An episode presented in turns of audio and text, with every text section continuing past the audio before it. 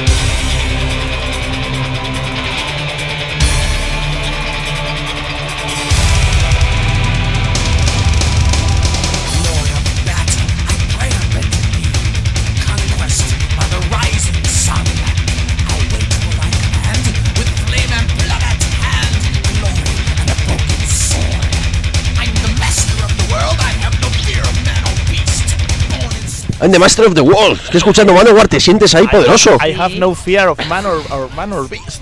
Si es que somos ahí, somos ahí, al final me gusta Manowar, ¿no? Ahora iremos comentando todo este tipo de cosas, pero con todas las que nos hacen, ¿no? Con todas las patochadas, con todas las fantochadas. Y es que al final. Las manoguaradas. Las manoguaradas. pero es que al final te pones la música y dices, joder, qué hijos de puta, ¿no? Ya Yo conozco uno que siempre que sale de los conciertos sale todo cabreado y dice. Cago en la leche, lo han conseguido, me han vuelto a engañar. Y sigue, y sigue.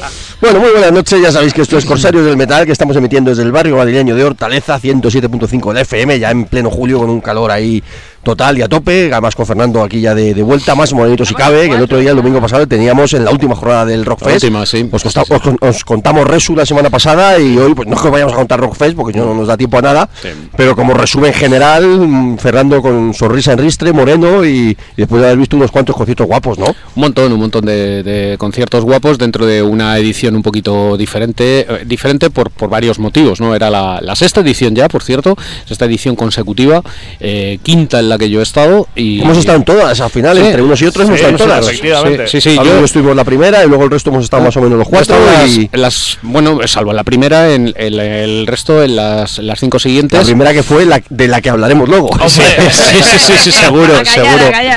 Y, y bueno, pues en este caso cuatro días, cuatro días de, de festival con un cartel que bueno, se ha criticado bastante porque parece que, bueno, inicialmente la- los cabezas de cartel no eran tan, tan potentes como en teoría otros años, pero bueno, realmente yo estos días eh, preparando pues las, las crónicas y el resumen y tal, eh, creo que prácticamente a, mm, a- a tenor de las bandas que han tocado en los festivales europeos, pues bueno, posiblemente pudiéramos haber echado en falta a Slayer que tocó en el Resu o a yo que sé, a, Rainbow que tocó en Rock the Coast. O pero- Manowar. Manowar que ha Sí. pasado lo que, Que ha pasado que no y, y quizá la única la única esta pues si hubieran metido aquí se habría estado un- a un nivel igual que, que en el resto de festivales europeos no como siempre pues un, un festival de clásicos con algunas eh, pinceladas pues eh, un poquito más modernas o de bandas un poquito más jóvenes y cosas eh, interesantes. Para mí de lo más joven, que siempre hablamos de los eh, clásicos, me, me resultó una un- muy llamativo eh, el eh, Avatar. Ujú. parecieron Los que suecos Avatar. Avatar estuvieron. es una- Estamos de acuerdo. es una banda que hay que tener, o sea, yo creo que, que va a haber el futuro del heavy metal, otra cosa es que yo lo comparta, ¿no? Pero Ujú. el futuro del heavy metal va a estar entre en bandas como Sabaton, como Powerwolf y Avatar. Y, Sí, o Volbeat, que también son los que Sí. están funcionando, en fin, tiran- Enemy, tiran Amon Amarth, en fin. muchísimo, muchísimo de la gente, Bueno, lo de la gente más joven. No tiene nombre. Bueno, bueno, pero vamos a ver, ahí Lo de ya, la- no ya haremos un tiene especial de Ark nombre. Enemy más adelante, cuando Sí, se lo ganen. Sí, sí, sí. Entonces Avatar me llamó la atención, Powerwolf triunfaron también bastante, dentro de que a mí pues me, me aburren soberanamente y, y tampoco, bueno, les presté atención porque tenía que escribir sobre ellos, pero, pero poco más, ¿no? Y bueno, pues unos grandes triunfadores, evidentemente, y unos grandes fracasos. El gran triunfador, mm, Como no, siempre. había, no había No ninguna duda. duda, porque el Rockfest en este caso era un festival con 53 bandas teloneando a una, Saxon, evidentemente, pues eh, triunfa- fueron, llegaron, triunfaron, patearon todos los culos del mundo, un espectáculo fantástico que eh, no sé si superaría el de hace dos años, sí en cuanto a tiempo, porque tuvieron un poquito más, pero, pero un concierto, pues en fin, Saxo, no, no hay que comentar más, ¿no? Y para mí el- la gran decepción Wasp, eh, con un sonido nefasto y con un Blackie muy cabreado, sobre todo la primera parte del concierto, con muchos problemas. Y luego la pequeña decepción mm, de Flepar. Def Leppard que, que bueno pues salieron a cumplir lo que ocurre es que está Joe Elliott está muy mal muy mal muy mal claro Def de los que ha pegado bajón, porque la última vez que le vimos nosotros aquí en. España, que fue hace unos 5 años, ¿no? Más o menos, o algo así, 4 o 5 Ah, años. ahí, sí. Cuando fue 2013, con fue White Snake y con 2013. Europe. Le vimos a un nivel fantástico. Pues yo te digo, yo en, en Grass Pop, que también les, Sí, les vi, es verdad que tenían, tenían en- allí en Barcelona iban de cabeza, ¿no? Era Sí, por la noche. y sí, tal. sí, Ahí sí. tenían eh, una hora y diez o algo así, una hora y cuarto, y yo les vi Pues como, la, me- como la otra vez. Ahí. me- Yo me- en el Graspo le vi ya. Me dio pena- el- me dio Ese- pena ese porque- vídeo, Rocío, ¿cuál es? Que sube un poquito. el 3 ¿verdad? El 3. Pues me dio pena porque a mí Def Leppard me gusta mucho. Tiraron mucho de, de temas a medio tiempo, de baladas y Sí, bueno. quizá por eso, ¿no? Porque Joe quizás ya no puede cantar no, mucho no más, ¿no? no puede. Y, y bueno, pues eh, la banda en sí, bueno, mm, cumplidores, pero, pero para mí estuvieron un peldaño por debajo de lo que me hubiera gustado, ¿no? Y cosas muy, muy chulas que, que nos lo pasamos muy bien, especialmente a, a recalcar Obús. Obús dieron un concierto a media tarde. Vallecas el otro día, el sábado, todo el mundo dijo que tocaron Obús en las fiestas de Vallecas, ¿no? El otro día, y, y- y en todos lados hemos visto que, que fantástico, ¿no? Y tú también en el Rofe nos has dicho que estuvieron muy bien. Increíbles. Parece que están en buena forma y, oye, nosotros en general, a veces que les hemos visto, a veces alguna vez, a- a- algún concierto puntual en fiestas que se lo han tomado un poquito a chufla, pero cuando ellos se lo toman en serio, Obús encima del escenario, Sí, poco sí. rival, ¿eh? y, y la media es buena en general, Sí. hasta en los conciertos más así, vamos, además, aparte de yo creo que puede ser el grupo que más veces he visto en mi vida, que igual les he visto Bueno, 50 o ellos. 60 veces, Mm. Y, y sin embargo, muy, muy, muy pocas ha sido... Han sido chungas. Sí, en este caso muy muy bien. Y luego pues los varones que tocaron en la, en La la, carpa. carpa. y que reventaron la carpa fue el concierto más multitudinario. Dentro de que en la carpa hubo, hubo bandas importantes también. Pues, Tocó eh, FM en la carpa, he visto. FM, sí, además FM... eh, al mismo tiempo que Children of Bodom. eh, y bueno, tocó Helix también en la carpa. Bueno, en Ay, fin, tocó hubo- Helix. Sí, sí, Ay, sí, sí, sí. sí, sí. eh, Helix, que están también un poco más para allá que poco mayores. Un poco- un mayores. tampoco es que fueran nunca, en fin. Hombre, Helix nunca, mayores cuando yo Helix nunca ha sido una banda de primera línea, Claro, precisamente. Pero, pero- bueno, esos caramelitos que también se ven en los festivales, Por ¿verdad? eso. Y, y los varones eh, reventaron, reventaron la carpa y ojalá que el año que viene pues eh, pudieran tocar, pues fíjate, Obusi y Barón Rojo en, en, gra- en el gran escenario. Una de las cosas que me rojo los varones. Los varón rojo, pero los varón. Ojalá tocaran los varón rojo de verdad. Claro, es lo suyo. pero, en fin, pero bueno, ya, ya tuvieron, ya tuvieron la oportunidad y ya vimos lo que hicieron, ¿no? Y eh, nos llamó mucho la atención porque cuando comenzaba el concierto de Bus había muy poquita gente, estaba con, con Fernando Galicia y con Adrián y tal, y éramos muy pocos, ¿no? Y, y hasta ese momento eh, pocos, eh, pocos frontman, pocos cantantes habían aprovechado la pasarela y fue empezar, Fortus se comió la pasarela, Hombre, no, claro. no hizo otra cosa que estar en la pasarela. Muy bien. Luego ya así detalles, pues que a uno le resultan un poco chuscos, mm, no sé, pues como acabar con el Vamos muy bien, que tiene una letra muy divertida y que todos conocemos de sobra, pero subir a los niños allí quizá, quizá no, no, no me acaba de No te lo acabo de poner morcillona, Lo, quizá. lo de los niños, lo de los niños y, y el Claro, Vamos los muy niños bien tendencia. Los niños son Claro. tendencia. Muchos niños, muchos críos, eh, algunos muy pequeñitos, muy pequeñitos. Y sin Eh, cascos. y sin cascos. Claro, cosa- como está mandado. Viva cosa las que, madres. cosa que las madres pues son bastante responsables de eso, madres y padres, lógicamente. Bueno, las madres, por los padres. eh, es verdad que algunos sí que Oye, llevan con cascos, pero, pero muchos de ellos no, no llevaban auriculares y eso pues habría que llamarle o darle un toque de atención Bueno, a. pues eso lo hemos contado a veces. ¿no? Vamos a Pero bueno, pasar que, que, que, que, que En general- especial estamos en el Nada, Rockfest. No, en no, bueno, pues un poco por hacer el resumen, pero en general un Rockfest, bueno, pues mm, muy correcto, con un con las ventajas que hemos visto en años anteriores, pues ya totalmente asentadas, y las desventajas de otros años, pues bueno, mm, yo creo que las llevamos ya asumidas, ¿no? Eh, Hace bueno, calor. Hace calor, Bueno, claro, pues hace calor. Hace calor, estamos en el Mediterráneo, es el mes de julio y es lo normal. Eh, Llovió, un, cayeron un par de tormentas que afortunadamente no fueron tan gordas como la que cayó el lunes, que, que desde por la mañana mm, jarreó a base de bien, ¿no? En fin, 20.000 personas más o menos de media eh, cada día. Y, y bueno, antes de abrir las puertas incluso, pues ya anunciaban las fechas del año que viene, que, que serán de uno, me parece, 1, 2 y 3 de, de julio, o 2, 3 y Dos, tres y 4, cuatro, me 2, 3 parece. y 4 de julio, con Acept como, como banda Como primer reclamo. y 160 pavos la broma sin saber el resto. No hay un por pronto pago descuento. Pero en fin. Bueno, lo criticamos al principio y luego cuando llegan las fechas al final se completa el cartel y dice, bueno, tal, y lo pagas un año más. Bueno, esos son, son dos debates distintos. Ahora vamos Son a dos irnos de ese debate. Exacto. Bueno, dicho todo esto, que además ni, ni hemos presentado casi, hemos metido ahí a Fer, que cuando viene Fer, pues hay que, pues hay que, eh, pues hay, hay que darle paso inmediatamente para que nos cuente las cosas.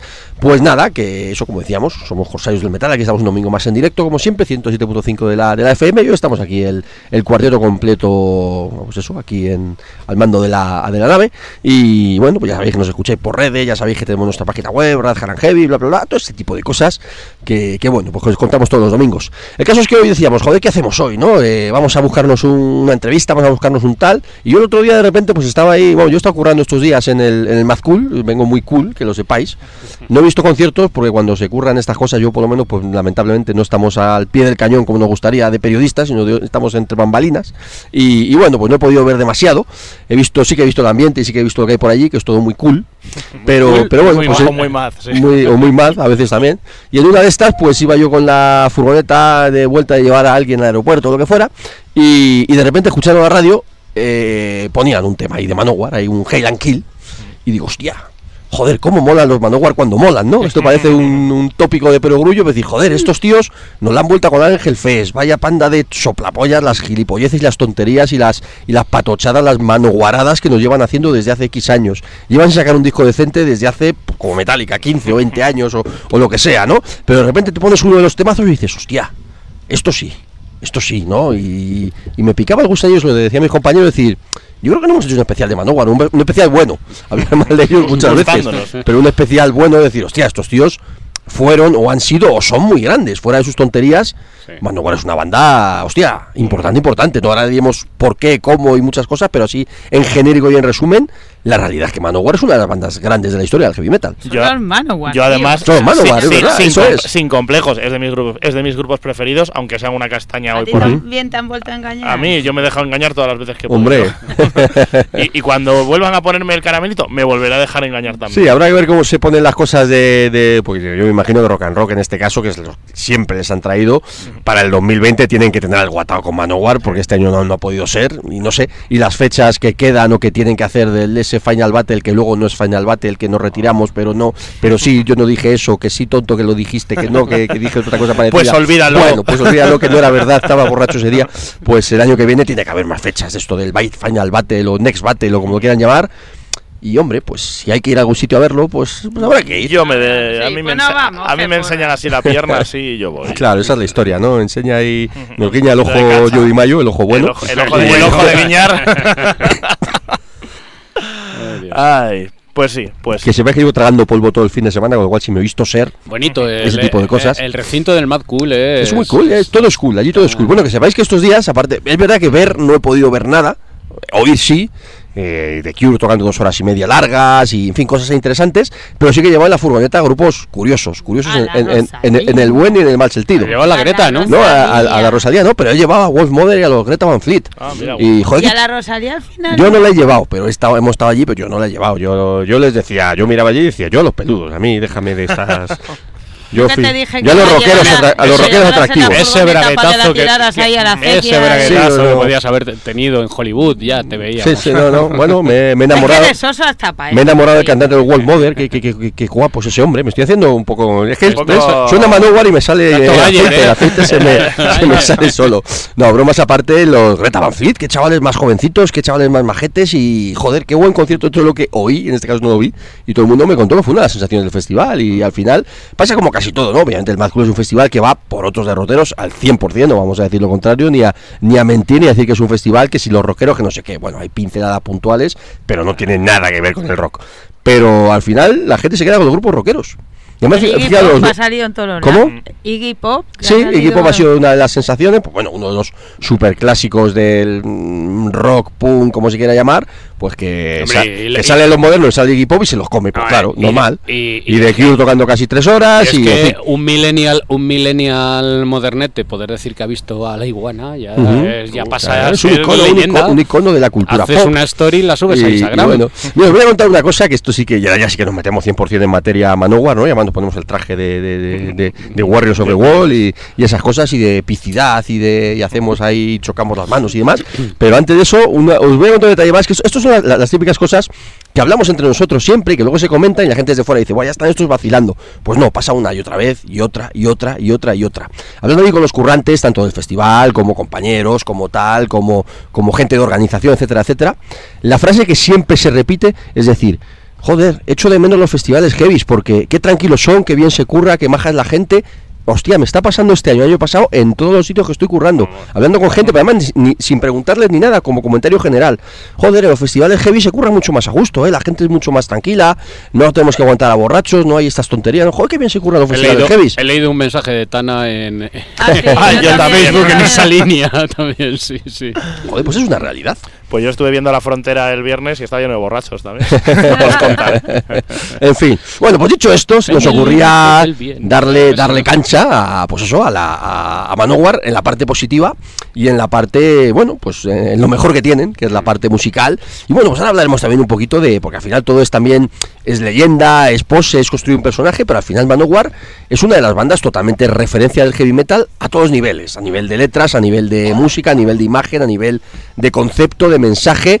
Luego hablaremos de qué parte hay de verdad y de mentira, o qué parte hay de chufla y de, y de personaje, que además lamentablemente, que eso, eh, creo que es una de las cosas que, se- que, que- que peor han hecho o están haciendo Manowar, es que ellos mismos se han convertido en una parodia de, Sí. de- del La- género y de ellos mismos. Y es una pena, ¿no? Porque, la- la porque autoparodia. hace años no era así. Sí. Perdieron el hilo absolutamente del a mí su rollo me, parecería, me parecía bien, pero perdieron el hilo completamente y eso hasta convertirse en un chiste, básicamente. Una pena. Hablando de esto, y antes ya meternos en harina, y luego ya pues comentamos eso, historia, discos, anécdotas, bla, bla, bla. Pero vamos a meternos un poquito en harina todos, ¿no? Y ¿cómo empezamos con Manowar? ¿Cómo empezaste vosotros con Manowar? ¿O, o qué opináis vosotros de Manowar? Porque quizás Pablo y yo somos un poquito más trus. Yo creo que Manowar le gusta, a todos los que vi le gusta Manowar. Porque Manowar es que es el adalid del heavy metal, ¿no? Pero, pero bueno, es verdad que hay gente que les entran mejor, les entran menos, les entran antes, o ahora mismo dicen, es que son unos machistas, es que son unos tal, es que son unos pintamonas, son unos unos fachas, también se ha comentado muchas veces. Hombre, O- facha tiene que ser. bueno, Normal. pues a, pues a eso voy, ¿no? O- Pero o- no o- votan al PP. un poquito el resumen es decir, sí, pero es que son Manowar, es que Manowar es así. Pues Yo empecé- mira, empiezo yo, porque Eh, para eso mayor. A ver, espera. Rocío, que te, que te subo un pelín. ¿Cuál era el micro la tuyo? tres. El 3, que te he bajado ahora. A mí como chica, y mira que me gustaba siempre el heavy metal y tal, los Manowar, los Manowar. Los machotes, es que son los machotes, claro. Sí, pero a ver, mm, no estaban buenos, o sea, estaban buenos, pero no estaban buenos, porque feos son un rato. Punto uno. Segundo, a mí los conciertos me molestaban un puñado los oídos. Porque en esa época lo de comprarte tapones y tal, pues no era tan fácil y no, yo joven alocada, pues no me los ponía. Y ellos son los más heavy y son los que más alto tenían que sonar. Claro, sonaban tan alto que sonaba molesto. Molesto y no me enteraba mucho por él, porque tampoco las condiciones del pabellón del Madrid, de bueno, del pabellón no tocaron al final. No, era del Palacio de los Deportes Antiguo, del Wifi. Y era como agobiante y tal igual. Y yo aquello, pues, pues sí, pues vale. Y tanta banderita y tanta hostia, pues era de todo lo que había, lo que menos me hacía gracia. Eso sí, todos mis amigotes, bueno, estaban flipados con ello. Yo decía, pues a mí esto, pues... pero más que nada porque me molestaba. Y luego, cuando los he empezado a apreciar, ha sido ahora, cuando me voy a los festivales, que cada vez que ponen una de ellas, se, se lía la de Dios. O sea, se lía la de Dios porque no están tocando ellos. Entonces todo el si no, mundo... también se liaría la de Dios, Se pero otra. liaría la de Dios, pero de La de otra otro manera. O sea, tirándole botellazos y cosas de esas. Entonces es como que ahora les pillas el gustillo, pero como a mí me molestaban un poco. Bueno, Y o- tanta banderita y tanta. Y les veo muy lineales. Ajá. Una de las realidades también de Manowar, que eso, joder, eso es impepinable, es que son de las bandas que más himnos tienen. Pero más claro, clásicos, himnos, más himnos y más temazos, ¿no? Sí, yo- Himnos de, de Hollywood, Sí, así, sí, sí, sí, Yo lo- contundentes. Yo pero- lo descubrí, recuerdo, en el año en el año 85 con dos cintas, el Battle Hymns y el, el Sign of the Hammer. Y- Dos malas, dos las malas, ¿no? Sí, sí, sí, sí, dos La- cintas la del rastro, ¿no? Cuando se, uno iba al rastro y compraba aquellas cintas creciendo por está- eh, 200 hay- pelas. Hay que decir también, perdona, que, que lo que decía Rocío del Patio de Deportes fue en el año 89, por ahí me parece, ¿no? No, creo que un fue poco antes, después. ¿no? No, antes. antes no, antes no. ¿no? No, no, sé. no, lo, no lo sé, porque yo tardé muchísimos años en ver a Manowar, pero muchos, muchos años, ¿eh? Y luego O sea, subieron a tías ahí. y me- era, aquello era un espectáculo dantesco. Yo, yo eh, tardé muchos años y creo que la primera vez que vi a Manowar fue en una de las que eh, no tocó. Pues llegó un momento en el que la, la leyenda era Manowar, uno bueno, uno malo, uno bueno, uno malo. Y a mí me tocó uno malo en la Riviera. Fue la primera Ah, vez de que... la Riviera Ah, también. yo- vi. esa fue la, Sí, mi sí. primerita Eh, eh, vez. el malo de la Riviera, porque debió haber uno, uno bueno, pero el malo de la Riviera que fue lamentable, El- el muy corto, de la muy Riviera, tal. ese. Pero fue el que se fue la luz. ese El sí. de la luz, sí. efectivamente. Y luego sí, los he visto en varias ocasiones. eh, pero es, es verdad que a mí Manowar nunca, salvo el Battle Hymns y el Sign of the Hammer, que, que sí que me, me parecían una pasada y me parecían lo, de lo más duro que había escuchado en ese momento, pero luego según fueron avanzando los 80, pues ya me dejaron de, de interesar, ¿no? Y desde luego los últimos años me han interesado muy poco. Jo, pues yo fue amor a primera vista. Tenía en la mano, en el, me iba a comprar mi madre una cinta, porque era yo muy. Warriors sí, ¿eh? pero, solo, pero solo una. Entonces tenía en la mano el, Pues cas- el, ca- 10 el ca- el cassette de, de Toto, el 4, que tiene una espada. Claro, hablamos de época pre-internet y yo ni puta idea de nada, claro. El, que tiene una- su espada y tal, igual, parece tal. Y luego tenía el, el, el Kings of Metal. Entonces dije yo, yo creo que el Kings of Metal, a pesar de que ambos tienen espadas, pero yo creo que esto tiene más. más Este, de, este esto- macho de la portada. esto va a tener más de lo que a mí Este me gusta. macho. Y me, acuer- y me- y me acuerdo de, vo- de- de volver luego me- en el coche de mi madre, poner ahí el cassette, sonar Witch of Fire y decir, ¡buah! Éxito absoluto. Porque además no me habría gustado. En su momento ahora me encanta, pero ese disco de Toto ahora no es. Hombre, cuando tienes 13, 14 años o lo que sea, un disco no de era- Toto, No era el momento. Para no- empezar en esto, para que te atrape. No, no era el momento y me, me encantó, me encantó y hasta ahora. Yo, yo creo que un poquito es, es, es curioso que estamos, lo, lo que os decía antes, ¿no? De que cuando eres un, cuando empiezas en el, a escuchar rock, rock duro, que ya empiezas con el heavy metal, claro, cuando eres un chavalito, 12, 13, 14 años, lo que sea, pues lo que hemos hablado con Maiden, por ejemplo, tantas veces, ¿no? Que las propias portadas dices, hostia, esto, pues, ¿cómo Esto mola esto, no? promete, sí. Y, y, y Manowar es eso, es el adalid del heavy metal, es decir, los guerreros, los, los machos, heavy- o sea, a nivel de música, es que la definición de heavy metal es lo que hace Manowar, ¿no? ¿Qué es el heavy metal? Pues hostia, Manowar, ¿no? Esas referencias a Conan, las portadas de King Kelly, que son absolutamente icónicas, clásicas y totalmente, pues eso es que es heavy metal, ¿no?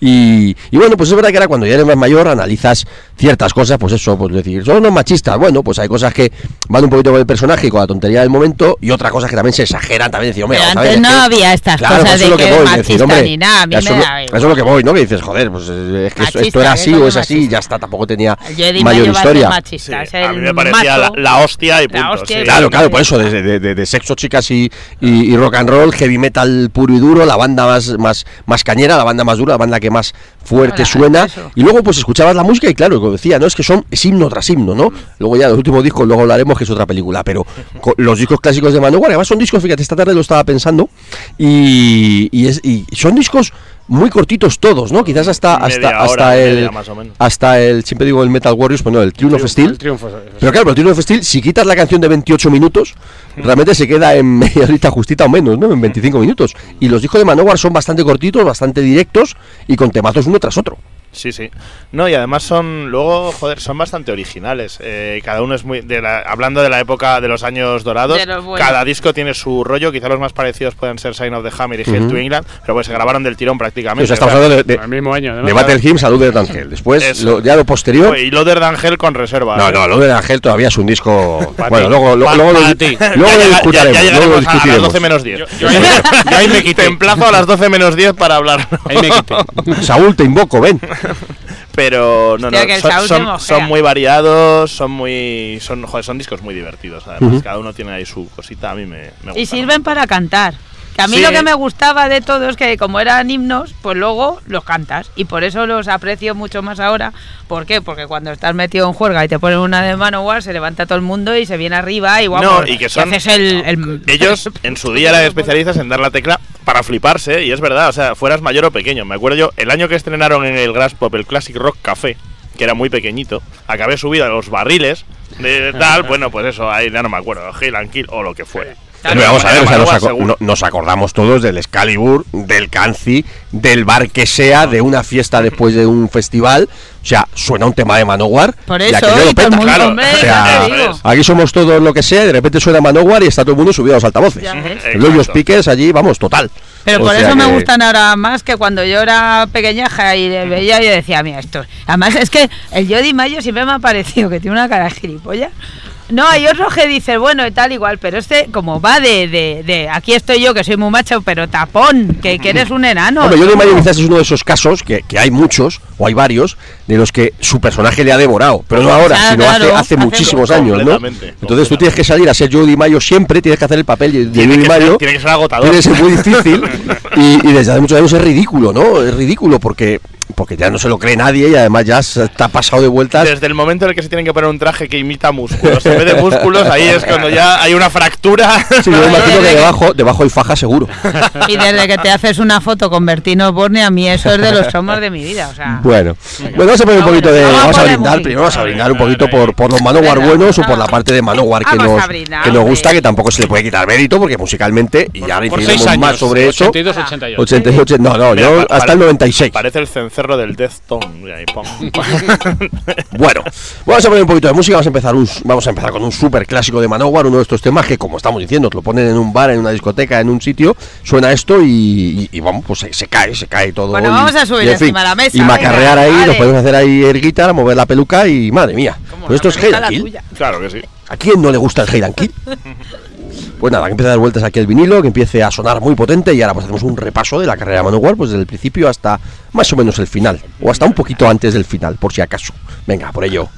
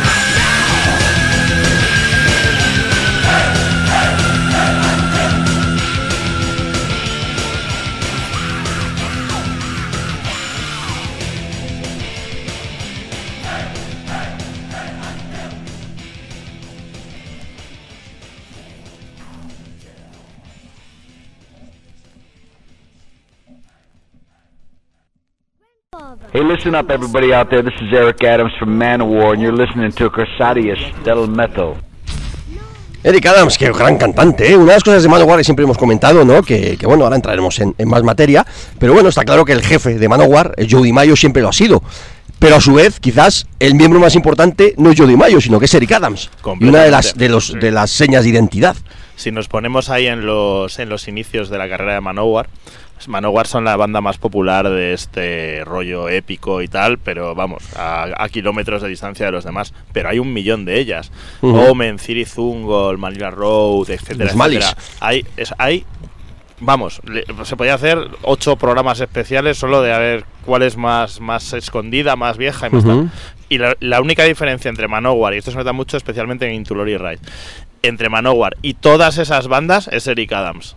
Sí, que quizás todas esas bandas sonaban sucias, musicalmente no estaban mal, pero ninguna tenían un vocalista como Claro. Eric Adams. O, por ejemplo, yo pienso en, en Omen, ahora me tiro el rollo y digo, no los Omen húngaros, sino los Omen americanos. y, eh, eres, y, y son, no veas. Es que lo, si lo tengo apuntado en la mano en bolsa. Ay, eh. Entonces, entonces pienso en ellos y la, la manera de componer y eso, la música está, pero no tiene nada que ver, no tiene nada que ver, no tiene, pues eso, no tiene un Eric Adams. Y lo mismo se puede decir de tantos y tantos otros. Es lo que marca la, lo que marca la diferencia.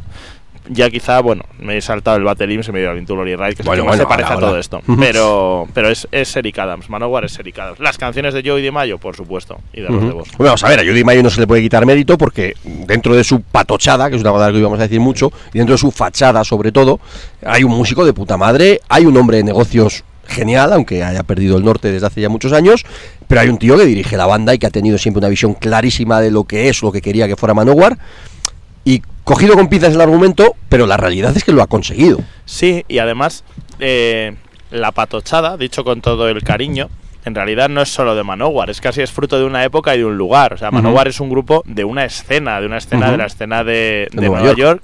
que cada uno con su rollo, pero el, el tema de yo soy el más macho, yo soy el más duro, mi grupo es de más metal que todo el metal de no sé qué, no sé cuántos. Sí, quizás tenga que ver con una filosofía de barrio Eso que, que incluso Obu- hablamos antes de Obús, por ejemplo, con Sí, muchas bandas. también lo había Es decir, aquí, lo que pasa que no son, somos son bandas de barrio y éramos los más duros de nuestro barrio, de nuestra ciudad y vamos a comernos el mundo. También, también es lógico porque hay que pensar que cuando Manowar se arranca en su carrera, ¿no? En el año 82, a comienzos de los años 80, en Estados Unidos, bandas de heavy metal eh, que, que practicaran heavy metal a la europea, y a mí, ¿qué queréis que os diga? Manowar, me- eh, si hubieran nacido Bueno, el en año 82, pero Manowar realmente empezó a, empieza año antes. 79 más o menos, Sí, pero, ¿no? pero el, el 79, debut, 80. a- Bueno, sí. hablando de debut discográfico, la Manowar podían haber sido una banda europea. O sea, el, el sonido de Manowar, especialmente de esos primeros discos, no es un sonido americano y desde luego no es un sonido eh, ochentero de, de- de los Estados Unidos. Y tampoco han hecho nunca thrash metal. Tampoco en la época en la que el thrash eh, empieza a desarrollarse, ellos fueron por ahí. Entonces, yo lo que no sé, y eso vosotros que, sobre todo Pablo que conoce más la, la trayectoria, es si Manowar en Estados Unidos son tan grandes como en Europa. No. Yo tengo la ni de- sensación ni de, de que ni de Siempre han sido más grandes en Europa. Ni- ni de, de hecho, lejos. es una banda que es muy grande en Alemania, que en España, por ejemplo, siempre ha funcionado súper bien, que es una banda así, que en Europa han, siempre han sido muy grandes y en Estados Unidos son una banda de, de clubs, como quien dice, ¿no? Pues es. eso lo mismo que Twisted Sister y muchas que nos creemos como son de Nueva York o de California o no sé qué, que sí, que allí tocan, pero tocan en sitios... mm, pero es que aquí lo petan, pero claro, las distancias, los públicos y todo, dices, joder, estos americanos pues allí, no sé qué. Pues no, son aquí cuando cuando han pegado, pero Sí. bien. Luego eh, de, de aquí ya de Europa, por, por, por ser de, eh, norteamericanos, sí se han llevado el éxito a Estados Unidos, pero como tal han sido aquí todos. Es- eso lo vieron, lo vieron ellos clarísimo. O sea, Como ellos- Eister eh, ellos- también. ellos eran del, pues eso, de esta escena de Nueva York con grupos mucho más cu- todos alrededor, pues eso, de la tienda del Hard Rock Heaven, de lo de All Bridge Metal Militia, del club de fans de, de allí y todo eso. Pero todo su afán era en realidad salir de allí ir a Europa y además en general fue de los que mejor les salió la, la jugada con- junto con otros muy así, otros muy desconocidos que son Metallica. ¿sabes? y tal. Eran, eran los. Era to- todo su afán porque primero lo hicieron Metallica y luego, y luego lo hicieron ellos. Lo hicieron ellos y fueron de, de los que les salió mejor, mejor la jugada. Y por eso el Hail to England es un disco de peloteo absoluto a, a Europa, Europa, Europa. Porque allí no, no acabaron de. De hecho, tuvieron un. Después del primer disco tuvieron se quedaron sin, sin compañía ni nada y por eso lo sacaron luego. Todo el tema de las banderas, que es una cosa que luego son detalles que son interesantes, ¿verdad? Porque los, lleva tío Manowar una banda que ha venerado cosas de banderas y tal, y bueno, pues han vendido un poco de cosas mm, territoriales, ya sea con motivos históricos, ya sea con motivos lo que sea, ¿no? Pero siempre han jugado con banderas europeas, Eso es. sí, sobre no. todo, ¿no? allí no nunca han tenido mucho que mucho que rascar. Supongo que tampoco les haría, claro, ellos son de este de esta cuerda ultra patriotera que ya es mm, americana, que ya es casi se da la vuelta y es antisistema. De tú Ujú. coges los primeros discos y tienen, sobre especialmente el primero, aunque eso dura más o menos hasta el Fighting the World o así, tiene muchas canciones que si de Vietnam, que si no sé qué, que si mi asistente social no sé cuántos, que yo lo que quiero es montar en moto y el- que no me gobierne nadie, todo ese tipo de ese- esa, esa película que es muy muy americana y ellos están ahí plenamente metidos metido- metidos en ello. Hay que decir que los comienzos de Manowar, ¿no? Para quien no lo sepa, pues Judy Mayo era, era un pipa de Black Sabbath, de Black Sabbath en la época de Kevin Angel y demás. Y, y bueno, pues él quería eh, formar su, su banda, lógicamente. De hecho, son muy divertidas las primeras fotos que hay de las primeras formaciones de Manowar, con Eric Adams con un bigotón tremendo y con una ropa pues casi de fiebre de sábado noche, Sí, ¿no? completamente. y que todo vemos del cuero y la ropa o el estilo 100% Manowar, por aquel entonces obviamente no existía, como cuando vemos las fotos de los primeros Judas, ¿no? Ese tipo Ellos de, son de macarras cosas, ¿no? Eso es, o sea, americanos. son macarras, de película widows de- que llaman, ¿no? sí. Widows que llaman. De Como película de John Travolta. Igual, pero lo ex- pero exactamente pero eso, exacta- ex- exactamente eso. Luego en, las primeras en las primeras épocas también tiene importancia Carl Kennedy, que es el, el batera de los Rods y de bueno de muchas otras cosas, pero era también bueno pues era un poco la persona alrededor de la que orbitaba toda esta gente. Produjo él produjo la él toca la batería en la primera maqueta de Manowar en la en la demo. Luego también bueno fue productor de Anthrax, hizo bastantes bastantes cosas. Luego hizo bastantes cosas y no le salió ninguna porque luego los Rods que era su banda él apostó siempre por su por su propio grupo y no le bueno pues ahí quedó la cosa de Bueno, eso como y lo que hemos contado tantas veces, por ejemplo, con Armored Saints en su momento, que le ofrecieron a, ya sabéis, al cantante a John Bush, le ofrecieron ser cantante de Metallica cientos de miles de veces y él no quiso nunca pensando que Armored Saints iba a triunfar, iba a ser de primerísima línea y lamentablemente pues no, no ocurrió, ¿no? En este caso pues es más o menos lo, lo mismo, ¿no? Sí, él apostó por lo suyo y le salió fatal. Por ejemplo, por aquel entonces también todas las curiosidades, bueno, aparte pues eso que Judy Mayo era pipa de, de- de Black Sabbath y tal, y, bueno, pues era muy amante del, del- del heavy metal europeo precisamente y de ese sonido tan crudo, tan brusco y tan rítmico de, de Black Sabbath, que aquí ya sabéis que en estas cosas casualidades hay pocas, ¿no? Sobre todo en los principios, luego ya es otra historia, ¿no? Pero en los principios hay pocas casualidades. Pues bueno, él, comenzó y conoció a su, o conoció a su amigo eh, Ross de ¿no? Que por aquel entonces tocaba con los Dictators y demás, con una banda casi punk, ¿no? Punk de la, de la época, punk americano y punk, punk rock americano de la época, pues hicieron un, bueno, pues su idea de Manowar inicial, que seguramente no tiene nada que ver con la, con la actual. Conocieron a otro tipo en este tipo, en esta, en este ambiente italoamericano que estamos diciendo de, de Nueva York de finales de los de los 70, pues como Eric Adams. Y, y curiosamente hicieron una banda, pues en esa onda del metal USA que hemos dicho tantas veces, que bueno pues que, que había en Estados Unidos a principios de los de los 80 a finales de los 70 a principios de los 80 pero curiosamente crearon un estilo propio. Al final con estas cosas es curioso como las bandas que llegan a, a la primera línea Manowar pues bueno no ha sido súper grande en el sentido de, de Iron Maiden ACDC Metallica vale pero bueno es una banda en el heavy metal Pero sino de primera línea podían- muy arriba y han sido capaces, además desde el primer disco, de crear un estilo propio. Seguramente es una de, los, de las referencias, de los puntos fuertes de Manowar, que desde el primer disco ya crearon un estilo propio que era Manowar. Hmm.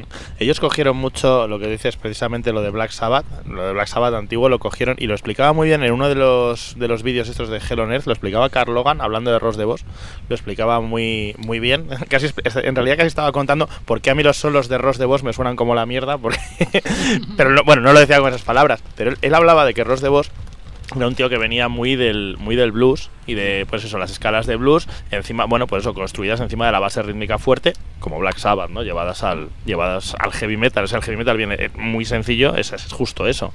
Y entonces él explicaba como no a mí no me suena así porque tal yo soy más del neoclásico no sé qué tal o del warri clásico porque madre mía entonces lo explicaba pero es que Mano- Manowar junta todo eso y luego lo que decíamos al principio y pone encima a Eric Adams Ujú. y entonces ya pues eso Y tienes luego ahí la parafernalia, supercombinación. claro. y luego la y luego pues, la, claro, paraf- que la la parafernalia parafernalia les ha ayudado mucho. Parafernalia que ha ido cambiando, porque ellos no empezaron vestiendo de cuero. Claro, no, no, era, Eran bar- pieles. barbáricos. Eran Claro. Bueno, ya, barbáricos. ya- ya- ya llegaremos a bueno, ya llegaremos, os, os seguimos comentando sobre eso, pero vamos Vestían a hablar como ya- muro.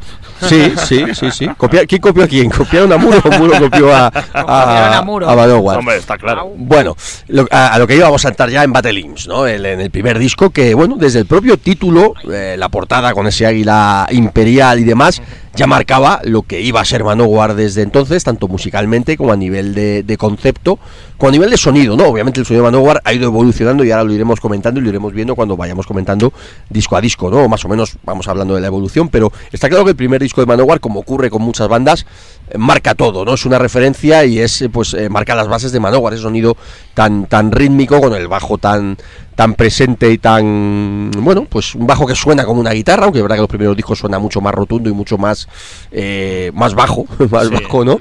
Y, y ese sonido rítmico, poderoso, profundo y pesado de, de un Ross de Vos y un Ross Friedman que, que marca el sonido de los Manowar clásicos, está claro.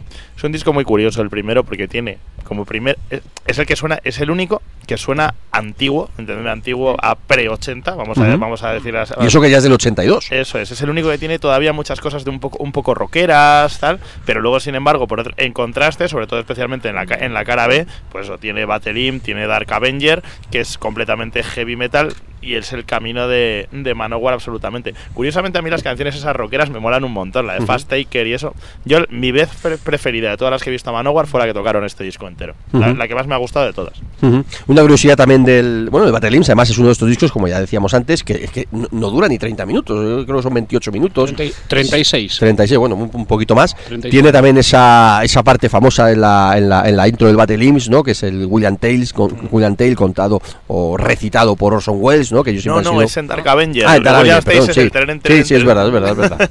Eso, eso, es menos mal que tengo a Pablo aquí para, para estas cosas, porque cuando... Se me está borrando lo Mi- que tengo apuntado en la mano ya. mi ¿eh? cerebro hoy, mi cerebro hoy está, está muy justito. Llevo cuatro días haciendo el cool en Mad Cool por la noche y no de fiesta precisamente. Y tengo yo mi cerebro hoy justito. Pero bueno, pues eso, Battle Imps que marca el comienzo de Manowar, marca un sonido, marca una manera de hacer, de hacer heavy metal, que luego evolucionaría y vamos ahora comentándolo. Pero está claro que Battle Imps es un, es un tótem absoluto, un icono y una referencia total para cualquiera que le guste Manowar. Y Sí. para cualquiera que le guste el heavy metal, vaya. Sin No, duda. Para cualquiera que le guste el heavy metal, mejor dicho. Ujú. Luego tiene, la- en la propia canción de Manowar tienes eh, contado la historia que tú hablabas antes, de cómo se conocen. We met on Ujú. English Ground, on a backstage, no sé qué tal. Ujú. Pues justo. Es que es un disco muy que se dan muchos golpes en el pecho de cómo qué buenos somos, qué duros somos, qué tal y cual. Pero oye, es como, es como los desnudos justificados.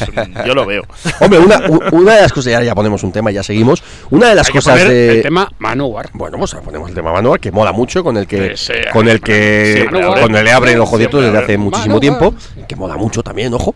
Bueno, una- lo, que quería decir con, con esto de, bueno, pues con el, con el disco, ah, ahora se me ha ido el hilo de lo que estaba diciendo, que No sé. se me ha ido, el hilo, se me ha ido el hilo ahora mismo. Ya os digo que hoy estoy, hoy estoy Seguro. completamente, completamente en la, en la parra. No, pues eso, que es un disco totalmente icónico, totalmente referencia, totalmente de, de, pues eso, de los, de los principios de marca, marca Manowar. Y, y bueno, pues que será un disco referencia toda, toda la vida. Cualquiera que le guste el heavy metal le tiene que gustar este disco, ¿no? Tú dices, ¿qué es el heavy metal? Pues es este tipo de discos, ¿no? Es este tipo de, de sonidos. Y, y bueno, pues eh, marcó un principio para Manowar que aunque luego evolucionó y cambió de cierta manera, siempre ha estado ahí esa base de Battle Imps. Eso es. Y son de las canciones más queridas cuando las tocan. Vamos, Bueno, pues ponemos entonces, ¿qué? Ponemos ese himno, ese, ese Manowar, ¿no? por ejemplo. Que es el corte número 5, vamos a ponerlo por, por aquí y escuchamos, pues eso, Manowar. ¿Y a qué suena Manowar? Pues a esto. ¿Quiénes son Manowar? Pues esto. Pues esto. Venga, vamos a, vamos a por ello.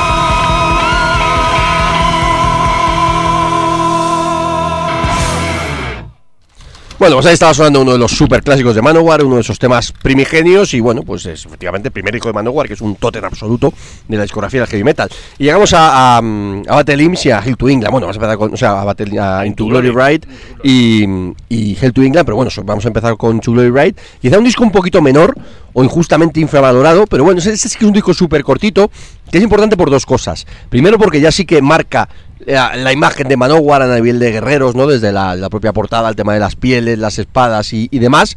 Y además es el disco en el que entra Scott Columbus, que ha sido otro miembro, pues eh, importante de la banda hasta, eh, vamos, en la época clásica, vaya, ha sido otro miembro muy importante de la banda y quizás marca la formación clásica de Manowar, ¿no? Mm, Yo estoy de acuerdo con que, o sea, de que este, este disco es de los clásicos, es, bueno, yo- el infravalorado, el tapado, lo que sea. Es verdad que no es, no- es el único que no es directo, o sea, Ujú. tú oyes, los otros tienen un porrón de singles, todas las Sí, canciones este no. tal. Este no, este no tiene nada que- ni, que, ni que se lo parezca. Es el más parecido a esta otra escena que de la que hablábamos, de la que hablábamos antes, un poco más complicada. Sí, Pero- quizás hubieran salido con este disco en vez de con, de- con el Battle Imps. A, pesar de Eric Adams, seguramente se hubieran quedado en esa línea que estábamos hablando de Malice, de Omen, de. En fin. Claro, también además es un disco que sinceramente se oye fatal. Sí. Es mm, bueno, pues es, casi nivel maque- más maquetero que, que otra cosa. Y la Ah, portada es muy fea. la- Por aquel entonces la- quizás la- funcionaba, sí, pero. No, ni, ni así, ni así, ni, ni las es de mismas. portadas cutres que por aquel entonces decías, hostia. Virgin Steel en estos años iban, iban exactamente igual y no. Y no, no tiene nada que ver, absolutamente nada que ver. No, la- hasta la foto es mala, es, no. es- sin embargo, el, el contenido, a mí con los años yo lo reconozco ya, pero a mí este disco me, quizá me costó un poco más que los, que los otros. Pero ahora es de mis, es de, es de mis preferidos. Aunque oiga eso, aunque suena absolutamente a, a rayos. Tiene las canciones largas de este disco son las de las mejores que han hecho nunca. Es verdad que lo que deberían ser los singles, pues o Warlord es muy, muy, muy menor, aunque sea muy vacilona ahí con los gemidos y no sé qué, no sé cuántos tal, pero está. Pero sin embargo, bueno, pues eso, Revelation con el tocotón, tocotón, tocotón, tocotón, March for Revenge. Me recuerda a mí una juerga brutal en Santander, por cierto. En el garito de Santander tenía gradas y bueno, pues subidos a las gradas. Lo de subirse es Eso que de- es automático. que Manowar te induce a eso, Es ¿no? automático. Pues imagínate, pues imagínatelo en un garito con gradas. Manowar te, hace, te induce a hacer el Manowar. Claro, entonces, pues haciendo, haciendo el eh. signo del martillo, pues, subido a las gradas del New, el que lo conozca de Santander, pues ya, sa- ya seguro que también lo hizo. Y no sé, tiene. Es que hay cosas más, más. O sea, hay pocas cosas más épicas que Manowar, es que es la realidad. Y luego, bueno, tiene el primer videoclip de Manowar, Gloves of Metal. Ujú. Que fijaos al bárbaro con playeras Nike, porque merece la- más o menos hacia el final de la canción. A mí me encanta. tiquismiqui. Yo, vamos. ¿Qué pasa? eh, ¿Que los de bárbaros no pueden llevar unas Nike o qué? Sí, bárbaros runners. bueno, podría ser. Mm. Pero yo quizá me quedo con las canciones un poquito, pues eso, también más, eh, las canciones más largas, más épicas, y quizás es lo, es lo que marca la, la grandeza dentro de ser un disco menor de Into Glory Ride, ¿no? Sobre todo ese Hatred y ese el final con March, eh, March for Revenge. Que, hostia, eh, que la, la épica de estos temas y la, y la, y la cadencia, la, la- en fin, el sonido del bajo, el, ese toque Aquí empieza a lento, pesado. A, a aprovechar más el- lo que él llama, que es el piccolo bass, que claro, es mitad, lo que decías tú antes, es mitad bajo, mitad guitarra, tiene las dos cuerdas de arriba, las dos cuerdas de abajo, perdón, muy finitas y tal, entonces le saca ahí los, los armónicos en Hate, en Hatred lo hace un, lo hace un montón. Una de las curiosidades de esto, que además lo hemos dicho desde el principio y al final, joder, la realidad, ¿no? Muchas veces nos metemos con Jody Mayo, seguramente con razón, o casi siempre con razón, pero por otro lado yo alababa antes, pues eso, la faceta de, de creador, de líder, de compositor, de, bueno, de hombre de negocios, como estamos diciendo varias veces, y hay un puntito también que es interesante, que es que a nivel de músico, Vale, que Jody Mayo no sea el bajista más, no es Geddy Lee, no es, en fin, no es el John Myung este que os gusta a algunos, el de los Dream Theater y demás, vale, no es el Ni- más virtuoso ni- del mundo, Ni, ni- Ni se le parece. ni Steve Harris, vale, Steve Harris. efectivamente, No, pero tiene un sonido totalmente particular y tiene un estilo de tocar el bajo totalmente particular que ha marcado el sonido de su banda, con lo cual hay que darle ese mérito también. No, no, sin duda, es, es, pa- parte sí. de ello. De, sí, Sí, Pero un no, bajista. que pasa más desapercibido por. No, porque es un bajista que no es bajista, cosa. ¿no? Eh, los bajistas te dicen, es que toca el bajo como una guitarra. Entonces hay que Sí, plantear... además toca, toca el bajo de manera casi rítmica, Sí, ¿verdad? sí, es un escenario totalmente diferente. O sea, es un bajista que utiliza su O sea, de instrumento guitarra rítmica quería como decir. si fuera un guitarrista rítmico. Exacto. Entonces, bueno, pues rompe los cánones. Y a día de hoy estamos acostumbrados porque, bueno, pues eh, todo, ya, ya hemos visto todo. Hemos visto bandas con guitarra, sin guitarra, con batería, sin batería. Pero en ese momento que un bajista utilice su instrumento de una forma tan, tan diferente, pues eh, y, y esto puede sonar anatema, pero quizás salvo Lemmy como bajista, utilizando también el bajo de una manera eh, absolutamente eh, rítmica y casi eh, como una guitarra. Con vida, con más vida que otros que pasan Claro, estamos hablando de muy pocos bajistas de este estilo. Sí, yo creo que también. Yo, Judy Mayo pionero, que lo sepáis. solo he pensado que lo cogiera de Lemmy, el, el- también el, Tal me- vez. mete mucha distorsión en el, en el bajo para llenar precisamente, pues eso, lo que cuando hacía los solos de voz, para Ujú. que siga sonando así gordo. Yo siempre pensé que esa idea venía de ahí. Siempre se le achacaba a Manowar también en ese sentido, y hablamos de, de- hablamos musicalmente, de que siempre se ha comentado, siempre como hemos comentado todos, que le falta una segunda guitarra. Quizá no tanto en estos discos, porque es verdad que la guitarra de Ross de Vos cubre muy bien el espacio y cumple su, su labor.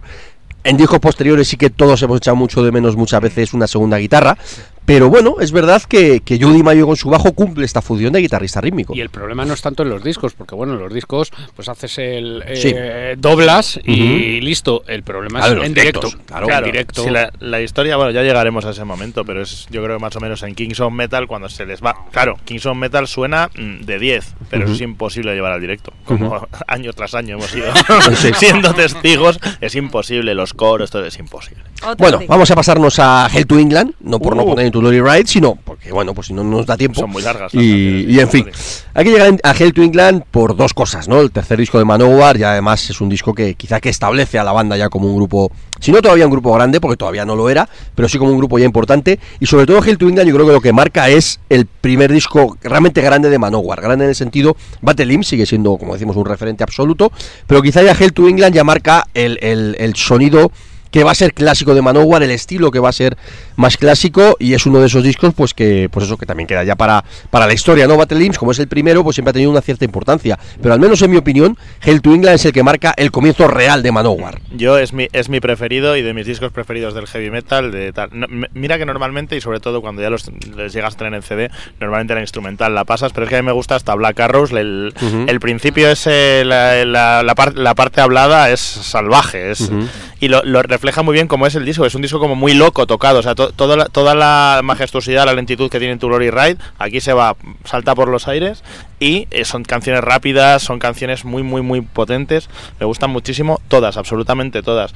Blood of My Enemies, por ejemplo, ¿cuántas veces no la usan en el setlist ellos para, después de haber metido alguna un poco más lenta, recuperar el tono, da, eh, Three Sons Hard inmediatamente y sube la gente un montón. Mira, la- las voces de Eric Adams en Blood of My Enemies, eh, esos, esos gritos totalmente mm, agudos y totalmente eh, Histéricos, agresivos, histéricos, sí. efectivamente, eso también marca una tendencia del, del sonido del heavy metal y el sonido de Manowar, es decir, Aquí tienen además una cosa en las letras que poco a poco, digamos, aquí llega a la cima y va bajando, que es contando con cuatro palabras, con letras de tres párrafos, pero son como muy visuales, son muy dinámicas, cosa que luego, bueno, pues eso, llega al, al- va bajando tanto que ahora son no dicen más que gilipolleces las canciones. Pero aquí, sin embargo, no sí, son el- muy lo que decimos de la parodia del personaje que se ha comido Claro, a, cogen muy bien además todo el. Claro, en estos años además, toda, aunque sean más antiguas, todas las novelas de Conan, de Robert Ujú. E. Howard y eso, en los TVOs, desde finales de los 70 aquí, el tema de la, de la fantasía barbárica está a tope y ellos lo llevan fenomenal a su. el tema del guerrero, terreno. ¿no? Es, una de las bandas quizá, Manowar, esto,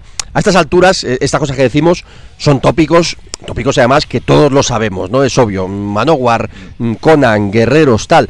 Pero en esta época, que es lo importante de estas cosas, no era tan tan obvio, ni mucho menos, ni era tan, pues es como cuando decimos, no, es que mm, las letras de Dio sobre mm, dragones, eh, sobre magos, sobre no sé qué, las letras de Rainbow y tal. Bueno, siempre tiene que haber un primero que lo, que lo haga, ¿no? Y es verdad que pocas bandas casan tan bien, en este caso, la música de Manowar, con eso, con las letras, con la iconografía tipo Conan, Mm. con ese rollo de, de bárbaros, de guerreros, las historias guerreras. Claro, casa tan bien. Luego le meten un toque muy oscuro Sí, a. sí, sí. Este disco es muy oscuro. Sí, eh, en Each Down I Die, que es muy de brujería y tal, y sobre todo en Bridge of Death, que es, eh, es pacto con el diablo, no sé, pero es que este- está, está también llevado, me acuerdo yo que la última vez que vino Ross de Boss con Saúl, estábamos los dos, vamos, Joder, es como, como gremlins, como gremlins cuando dice ahí lo de Señor Oscuro te invoco, bueno, bueno, bueno. Me encanta, a mí me, mira, ya, Y- es que me da igual, me Y- encanta. Y una cosa, una cosa interesante también fue el único disco, creo, eh, lanzado por Music for Nations, la compañía británica es. que Sí, claro. revolucionó 84, radicalmente el mundo del, del heavy metal, ¿no? En plena, bueno, ya, ya no en plena, ya, ya en las postrimerías quizá de, de la New Wave of British Heavy Metal, News- eh, Music for Nation empezaba a lanzar cosas diferentes y, y bueno, pues eh, agitó radicalmente, ¿no? En ese Mira, ¿sabes 84. qué súper rareza absurda tengo yo? Me la habrás visto alguna vez. Una camiseta que tengo que pone heavy metal y sale una mano ahí mandando a tomar por culo así y tal. Es una camiseta de promoción de cuando Music for Nation hizo esto y bueno, son todos los grupos que trajeron de Estados Unidos. Salen, algunos salieron muy bien. Sale Manowar, sale Metallica, sale Anthrax, Anthrax sale Virgin Steel, sale Thor. Oh, Dios. no salió tan bien como Claro, que, podía. era- que eran los grupos de, eran los grupos de Megaforce Claro. que después pasaron algunos al catálogo de Music. Music for Nation. Fue el momento que vieron que en, que en Estados Unidos, eh, en Rat, Dokken y demás, eh, lo iban a petar bastante más que toda esta panda.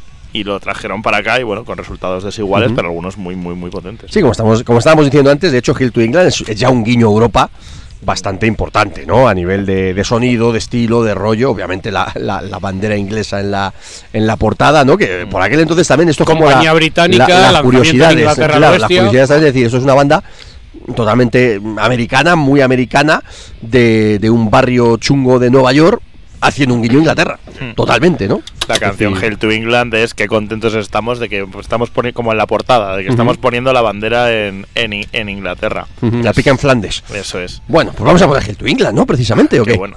Vamos a escuchar un poquito Hell to England y seguimos, Pablo, y seguimos avanzando. Es que o sea, aquí vamos a, yo creo que hoy es uno de esos discos, o sea, uno de esos días que vamos a acabar encima de la mesa de verdad. Yo ya, ya- es ya que, estaba levantando. en ya. fin, sacáis otro par de cervezas y lo dicho, acabamos encima de la mesa aquí macarreando, pero seguro.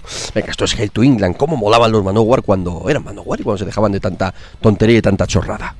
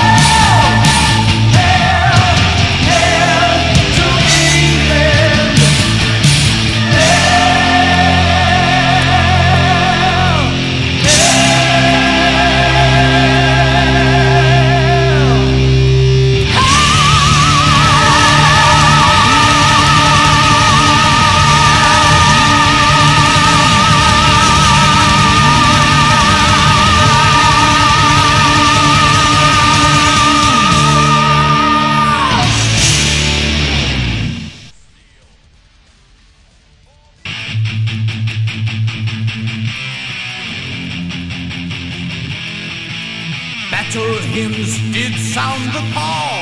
You came to our side. You had to Army of Immortals. You Army have of the to Immortals. metal into glory Estoy viendo a. Saúl ahí como poseso ahí escuchando. En fin.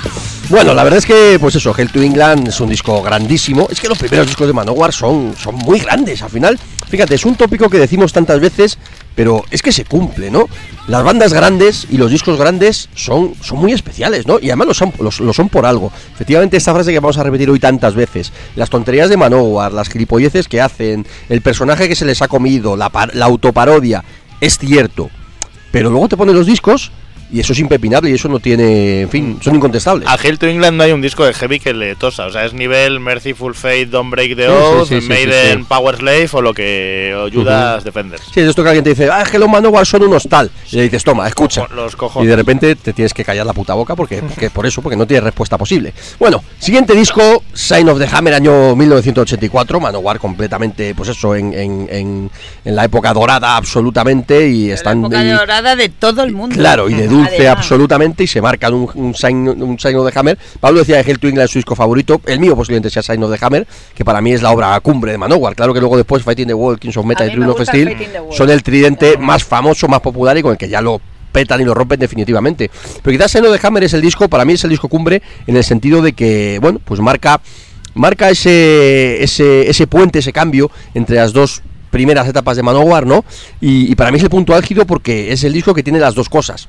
Por un lado, ese punto más épico, más duro, más crudo, más, más rítmico de la primera de la primera época de Manowar y ya empieza a enlazar con el toque más netamente heavy metal clásico ochentero que van a desarrollar después, un poquito más comercial quizás, pero todavía Sound of the Hammer tiene canciones obviamente, pues eso, de esa, de esa primera etapa mucho más rítmica. Son ¿no? lo- los dos más parecidos entre sí, Hell to Ujú. England y Sign of the Hammer. De hecho, se compusieron prácticamente a la vez, se grabaron Ujú. prácticamente uno detrás del otro. Sí, etcétera. salió la primera etapa de 1984 y Seno de Hammer en la, en la segunda, o sea que... Eso es, aquí se volvieron a quedar de todas maneras sin compañía ni nada, una cosa rara, porque bueno, debe ser que no triunfó lo suficiente o no lo movieron lo suficiente, y por eso está sacado con 10 records, por eso All Men Play on 10. Pero es, es muy bueno, es muy muy bueno también. Me gusta mucho, las canciones que más me gustan a mí en este caso son precisamente las que podían estar en el Hill to England, ¿no? Animals, me gusta Oath, eh, de Oath, me gusta, bueno, Thor me gusta muchísimo también. Ujú. Thor. Es ese Thor, Thor, Thor, Mm. es ese, pues también esa que no hemos comentado antes, dentro de las letras de Manowar, obviamente, pues estas historias mm, guerreras, esa epicidad, esa loa a la, a la guerra, a la, a la muerte, a la, a la épica guerrera, básica, básicamente, pero también tienen ese punto de mitología nórdica de mitología en general, que casa también con, con el concepto Manowar, y Thor es una de ellas, claro, obviamente. Luego, Lo que pasa que eso ya a los americanos les, se les suele dar un poco mal. Pero bueno, se les pasa, hombre. luego la portada no se parece en nada a una esvástica. Pero no, en nada, no, no, no, no. en, na- en nada, ¿eh? querías destacar eso que no, a, nadie, a nadie le ha recordado nunca una esvástica. No, eso además es, eh, bueno, pues eh, también eh, hay que también que recalcar, mira, también yo, yo en este caso voy a romper una lanza a favor de, de Manowar. Claro que les podemos criticar muchas cosas, como estamos diciendo en todo momento y lo diremos siempre, muchas con razón, y otras, pues bueno, yo creo que Manowar siempre han sabido jugar muy bien su A- a papel. la. Su papel de provocar y de, y, de, y- y de hacerse su personaje, en este caso lo hablo de manera positiva, ¿no? Al igual que Motorhead, que, o sea, a nadie se le ocurre a día de hoy decir, es que Motorhead son nazis o es que Motorhead mm, tal. Ellos estaban jugando un papel y ahora mismo lo sabe todo el mundo y dices, bueno, pues eh, nadie va a decir que Lemmy es nazi, aparte de gente que no tiene ni puta idea y que van al tópico a lo fácil. Pero Manowar supieron jugar súper bien también su papel de, de provocación, de hacerse los duros, de hacerse los malos, como lo queramos entender, y Sino de Hammer marca esto totalmente. Yo, yo hay ese rollo, además sí que me lo creo, de genuino, porque es el ambiente del que ellos salen. O sea, Sí, realmente sí, sí, es, el paleto de camioneta, bandera sudista, y si es Ku Klux Klan, mejor que si es otra cosa. Entonces, bueno, esto quizás es el final, es el final de esta, de esta época, de este rollo. Luego ya, otra cosa. Claro, hombre, que además Manowar, vamos a ver, no creo que ninguno de ellos fuera hippie come flores. A lo No. mejor Eric Adams de joven, pero tampoco lo creo. No lo parece, ¿no? Desde, des- desde luego. Ross de. Vos seguro que no, y yo Di Mayo a mí me da que tampoco. Claro que no, para nada, para nada. Bueno, pues vamos a ver un poquito de Shine of the Hammer y ya entramos en la, en la época. Es curioso decir con Manowar su época comercial. Comercial, entre comillas, ahí iremos explicando. Pero bueno, está claro que el tridente de Fighting the World, Kings of Metal y Tribune of Steel ya marca pues la época más clásica, más exitosa y, y la subida, pues si no a la primera línea, a, a- a- a- muy a- a- arriba. a casi la primera línea, que hablaremos de todo ello, pero pues eso va a ser una banda referente absolutamente. Vamos a poner un poquito de seno de Hammer, precisamente ese Sign of the Hammer, que es uno de los temas claves de la historia de Manowar, y seguimos avanzando y bueno, pues fijaros cómo sonaba esto en, en vinilo por aquel entonces. Y por cierto, dentro de las canciones del disco, aparte de la, bueno, el Mountain Sign of the Hammer, etcétera, etcétera, mi tema de este disco es la última, el Guyana, el Canto de Dam, a mí me flipa ese tema. La epicidad de ese tema al final de la canción, Buah, a mí eso me cuando era un chavalito me, me volvía loco, me volvía loco. Pero bueno, esto es Sign of the Hammer.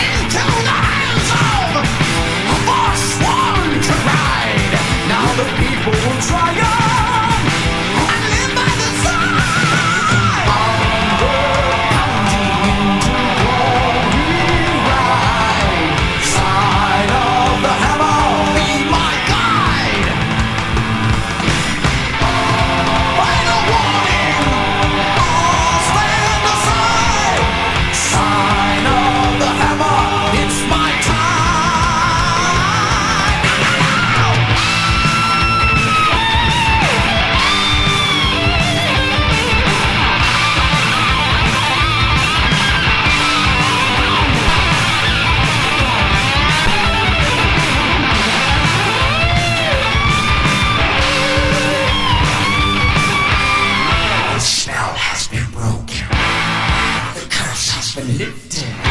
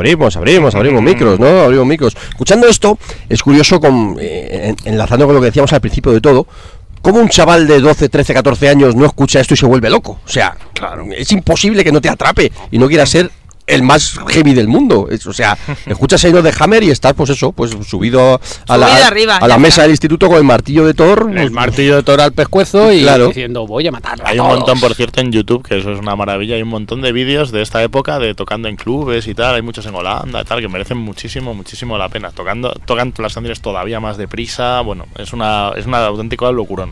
Bueno, pues vamos a pasar ya al- pues eso, a ese tridente más, más, más clásico y más y que, que ya marca pues lo que es la- el, el ascenso total de Manowar y la salida del underground, si es que todavía están en, el- en el underground, y pasar a la primera línea absolutamente, ¿no? Y bueno, pues Fighting the Wall ya en el año 80 y, Siete. 87 ya, que de hecho es curioso como desde Sign de Hammer hasta, hasta Fighting the Wall, pues, pues hay, hay tres años, ¿no? Y en esos tres años pasan bastantes cosas. Sí, cambian, cambian el rollo completamente. Además, aquí yo creo que trabajaron bastante a nivel de banda para cambiar el sonido, para mejorar como instrumentistas, especialmente nunca fue muy grande, pero nunca fue muy bueno Scott Columbus, pero hay cosas que precisamente en estos vídeos le ves hacer y dices, hay alguna técnica de batería que sea aporrear todo lo que puedas independientemente del ritmo que sea porque es, es demencial. Y aquí sin embargo ya refinan refinan mucho el sonido se nota que son este es un disco muchísimo más trabajado los coros muy trabajados armonizados muy bien es esto es otro esto es otro mundo es como una profesionalización sube muchísimo el, el nivel de lo que de lo que tenían la portada tampoco se parece en nada a la de Destroyer de Kiss es una pero nada nada nada nada o sea es un eso son habladu- habladurías de gente que no tiene ni puta idea y No tiene nada que ver que el portadista sea el, sea el mismo, ¿no? Nada nada eso no no Bueno, hablando, hablando en serio, apa- aparte de la realidad que es obvia, ¿no? Que, que la portada está totalmente basada en el estudio de Kiss, pero sí que marca también un comienzo a nivel de las portadas de Manowar, que es un punto que hemos dicho tantas veces que es muy importante. Es decir, en esta época, una buena portada en un LP vendía miles de discos y, y la portada de Fighting the Wall, hostia, la- se, se- se vendía sola. Sí, sí, sí, no, es, es, es muy chula, es muy chula. Nos- Mira, quien quiere seguirá vivo nos podía hacer una, como son cuatro, nos podía hacer una así, la Sí, misma, pero, para corsarios. pero con nosotros. ¿no? Vamos a preguntarle a ver cuánto, cuánto, nos cobra. cuesta, cuánto nos cuesta, porque después de trabajar con, con, o sea, con Manowar todos estos años, con los Kiss y con demás, y demás, pues, pues bueno, si no hablamos con Joe, con Joe Petaño, que ya con Motorhead no acabó demasiado bien, y a lo mejor tiene ganas de, de apoyar a de- gente de- joven. De, de hacernos algo. Pues mira, a mí, ahora ya hablando del, del disco, me gusta por supuesto, pero no es de los que más me gusta, ¿eh? dentro de, de que me parece la bomba también, pero no es exactamente... A mí Blow Your Speakers no me gusta demasiado. Ay, pues a mí sí. Yo cuando era un chaval, el Blue Your Oye, Speaker me sí, flipaba. yo me la Ah, yo no. vamos, mis, mis, mis temas mis temas mis temas de este, aunque sea una canción completamente olvidada, Violence and Bloodshed, me, on Bloodshed me gusta muchísimo. Y Defender y Carrion. Pero a mí es que ya ahora me, ahora me pongo pijotero, pero es que el Defender del single es mejor que el Defender del disco, porque tiene bueno, porque se mete mejor y porque se solapan mejor las voces y ya está, ya lo he, ya lo, ya lo he dicho. Está, es- esto fue un error absoluto, este tal. Y me gusta muchísimo la trilogía final de Holy War, Master of Revenge, Black Wind Fire and Steel, me parece la, la bomba. Lo único que el final de Black Wind Fire and Steel es un poco largo. Sí, sí, sí. Y cuando y- cuando lo oías en cinta era como, joder, ¿y ahora esto qué hago? ¿Lo paso para llegar a la otra que tengo, la otra que grabada? ¿O, qué, hacemos? con- no pensaron en los fans que tenían Walkman cuando hicieron esta, esta parte. No acababa, no acababa nunca, ¿eh? Hmm. es una cosa- Pero me, me me parece, o sea, Black Wind Fire and Steel me parece, mm, vamos, incre- increíble y lo bien hasta quizá los últimos años que le ha conseguido defender Eric Adams la parte final súper aguda.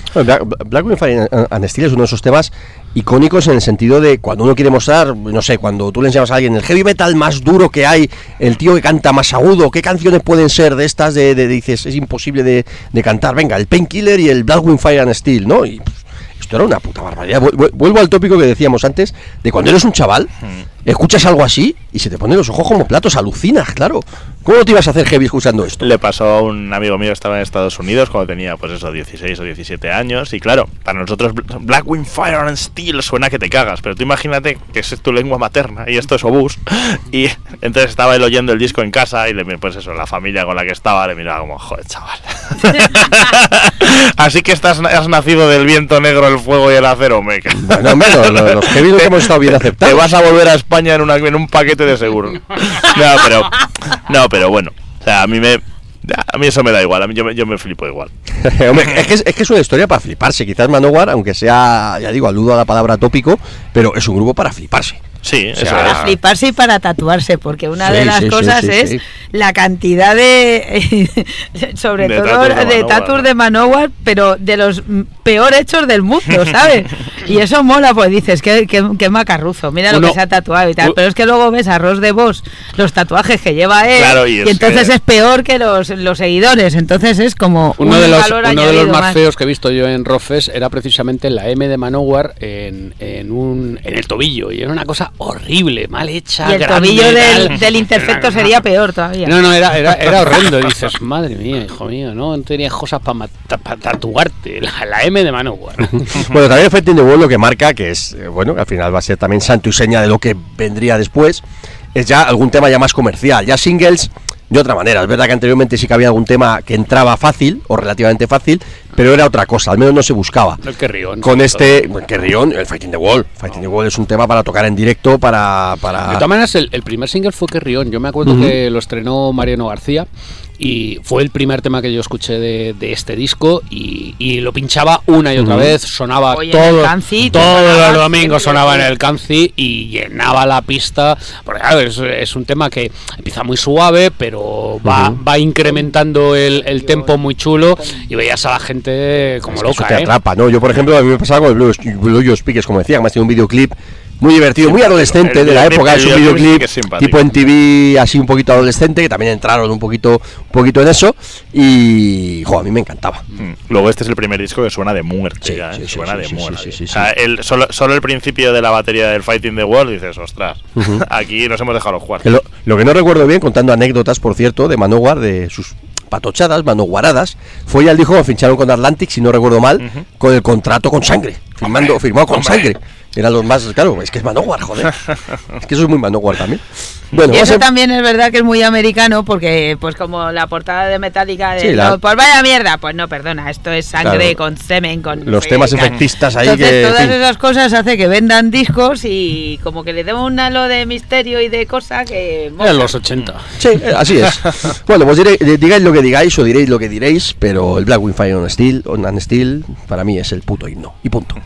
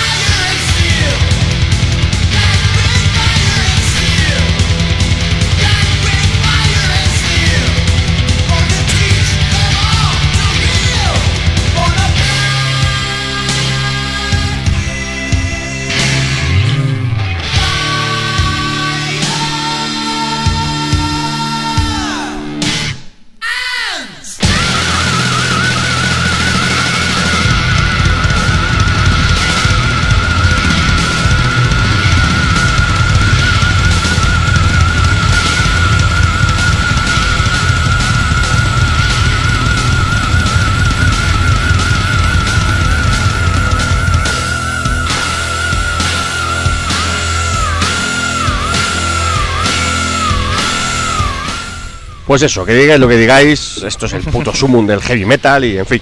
Esto no es que es incon- incontestable. Sí, sí, sí, sí. Bueno, pasamos a pasamos al siguiente, pasamos al siguiente, y como estamos diciendo, la, la trilogía Fighting the Wall, Kings of Metal y, y Tribune of Steel, pues es posiblemente pues el punto más álgido de Manowar, ¿no? Y, y como estamos diciendo, ¿no? Si Fighting the Wall comienza o marca el, el camino, ya con las portadas de King Kelly, como estamos diciendo, la firma con Atlantic Records, además apoyando a Manowar a tope, y realmente yo creo que Kings of Metal es, es ya el disco definitivo, ¿no? Me da a mí muchísima rabia en Kings of Metal cuando dice los países que no diga Spain. Así te lo digo. Oye, mira que a mí esas cosas no me hacen. No me Que ahora ya hacer se lo dicen. ni- claro, y, a- y a, a buenas horas. Y encima di- dicen Spain y sale la bandera de Israel. O sea, era mucho mejor. Porque tú imagínate ser. Fíjate, si nosotros nos flipábamos oyendo, nos flipamos oyendo a Manowar, tú imagínate que eres lo mismo, pero eres un adolescente alemán. Y tienes ahí tu parte especial de Back to the Glory of Germany. Bueno, Sí, lo que pasa ahí con el... tiembla Polonia que voy. Lo que pasa ahí con Warlock hay cuando toca ahí el, hay una promesa en el Claro, sonido pues que todos mismo. ahí, ¡guau! Pues igual, ¿no? Es verdad, es verdad, siempre se echo de menos ahí.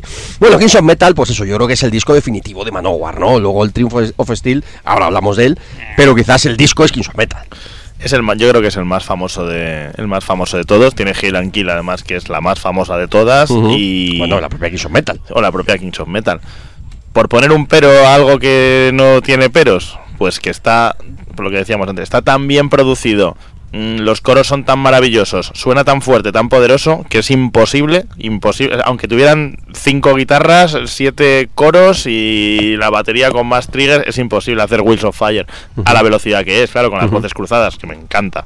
Pero es, es imposible, es imposible de llevar al directo y eso es un poco lo que lo que siempre se han visto un poco cojos. Mm, Pues sí, cuando tocan The Oath eh, o tocan alguna de las viejas viejas suenan genial. Estas canciones en directo pues es imposible que suenen. Sí, así. es cuando, es cuando requieren un segundo guitarrista, es cuando requieren una producción Re- quizás manera. unos coros que nunca Sí. han hecho ninguno. incluso un teclista eh, para alguna para alguna parte Claro, un teclista no es- real no cosas no cosas grabadas y bueno quizá eh, eh, es una pena porque una pena y ojo no diciendo Kings of Metal otro de los discos referencia absoluto del heavy metal de la de la historia y un disco incontestable absolutamente pero es verdad que este disco quizá estaba preparado para que Manowar llegara a la primera fila de verdad además ya estamos en el año 88 y era el, era el momento en el que Manowar podía haber llegado a la primerísima fila real y se quedó ahí precisamente por eso, ¿no? Porque era un disco perfecto, en el momento perfecto en el que todo el mundo estaba como loco con Manowar, pero en directo nos refrendaron este, pues eso, este, este buen camino que tenía que haberlos llevado al estrellato absoluto, ¿no? Y se quedaron a medias, es una pena. Yo no les vi en estos años, evidentemente, pero mira, esta misma, ahora que estoy un poquito más tranquilo en casa, el otro día estuve viendo un vídeo que hay hoy de Barcelona 89 y sinceramente, están en un estado de forma de la leche tal, pero el concierto es un coñazo, pues paran tantas veces, o sea, a diferencia de estos conciertos de clubes de los que hablaba antes, que son todo a piñón, ta, ta, ta, y es verdad, sí para para decir que son los más metálicos del metal Claro. de los metales, pero Pero si es que así siempre la han, la han Mm. pero, fastidiado pero aquí, todo. ¿sabes? aquí solo debajo. Solo, que además toca Pinocho fue a pescar al río Guadalquivir en el bajo, en el concierto ese de Barcelona, no sé si lo harían más que tal. Es demasiado aburrido, es demasiado aburrido y ahí es cuando, para mí... Claro, es el tema, ¿no? Que cuando Manowar lo no tenían todo para triunfar y para llegar a la primerísima línea, ellos mismos lo jodieron, ¿no? Cuando precisamente lo que les faltaba era eso, dar unos conciertos incontestables, como Mm. daba Judas Priest, como daba, como daba Saxon, como daba Maiden, como daba decir que una banda que te pudiera gustar más o menos, pero los veías en directo y decías, hostia, hostia, Mm. esta peña es acojonante. Y como no, como Manowar pasaba lo contrario, joder, cómo molan estos tíos, y luego vas a verlo en directo, me imagino, con toda la ilusión del mundo, y era una decepción. Es que es una sensación que luego se ha perpetuado en Eso los años. es. Siempre es, joder, cuando tocan, cuando tocan... Yo me acuerdo mucho del, del concierto de, de Guernica, del Ujú, 2000 no sé qué, 2005. 5 que pues lo mismo cuando empezó a decir que si que él era un también no me acuerdo qué contaba que si era medio vasco y era un guerrero y no sé bueno unas vamos desbarrando 20 minutos Y no entramos en el solo de castañuelas del Lorca. exacto Ah, Pero- y, luego ¿eh? te, te Es un clásico en YouTube, que lo sepáis. te hacen una de Clásico esas mundial. y luego arranca- arrancan con Kings of Metal y dices jolín con lo bien que podías estar todo el rato haciendo si yo yo valoro los discursos de Joey yo cuando lo de la- las mujeres españolas que son guapas y puras ¿eh? no, fuera- no fuera a subir un torero no fuera a subir un torero y el zorro a, ensa- a ensartarle ¿no? Es que su mujer Ay, es española. Sí, está casado con una, mujer de Barcelona. pero es pura Sí, bueno. Pura y dura. Claro bueno cuando tocan sí cuando tocan son son los putos amos Sí. Pero, claro, pero es que no pueden. Si, joder, si un discursito de vez en cuando no está mal, que no os timen, como decía la última vez. Bueno, este- eso está bien. Sí, que no estimen comprar material oficial. Claro, pero. Es decir, darme dinero a mí. se cargan. Las mejores veces de Manowar, ¿cuáles han sido? Pues las que han tocado. Sí, Las las, que que han han hablado menos, las que han hecho menos Claro. tonterías y sí. Y las peores, pues eso, castañuelas, que Sí. nos timen. Sí, sí, sí, tal. sí, sí, sí. Eso le pasa a Metallica también. Sí, También, bueno. sí, sí. Bueno, a nivel del disco hay que decir que es el es además el último clásico, ahora entraremos en Triumph of Steel, pero es el último clásico porque es el último disco con Ross de Boss. Mm, yo discrepo, ¿eh? para mí Triumph of Steel entra. Sí, bueno, bueno, ahora lo, ahora lo Es comentaremos. verdad que, claro, con Ross de Boss, es- de hecho, Ross de Boss ya no hizo ni la gira. Sí, pero claro que voy es que es el último sí. que es el último disco de la de la etapa super clásica de Manowar y de la formación clásica. Eso es. Eso es lo que eso es lo que me refiero. Eso es, eso sí. Ujú. Y a nivel del disco, pues como estamos diciendo, incontestable, ¿no? Desde el principio con Wheels of Fire hasta el final con el Blood of the Kings, que a mí, pues igual que decía antes con el, con el Black Wind Fire and Steel, yo cuando escuché la primera vez el Warriors Prayer, ahí la historia ahí contada con el abuelo ahí al, al nieto y tal, y luego entra el Blood of the Kings, es que no se puede ser más heavy, no puede ser más heavy una canción o un rollo, ¿no? Es ahí, lo, ahí, lo, ahí lo bordaban, y entre media, pues eso, tanto los temas más, más famosos, el propio Kings of Metal o el Hell and Kill, que son quizá pues, los dos temas más super clásicos del disco, como pues el propio Kingdom Come que poníamos antes, el, a mí el Heart of Steel, ahí a medio tiempo, super épico, siempre me gustó mogollón, pues joder, es que es un disco perfecto.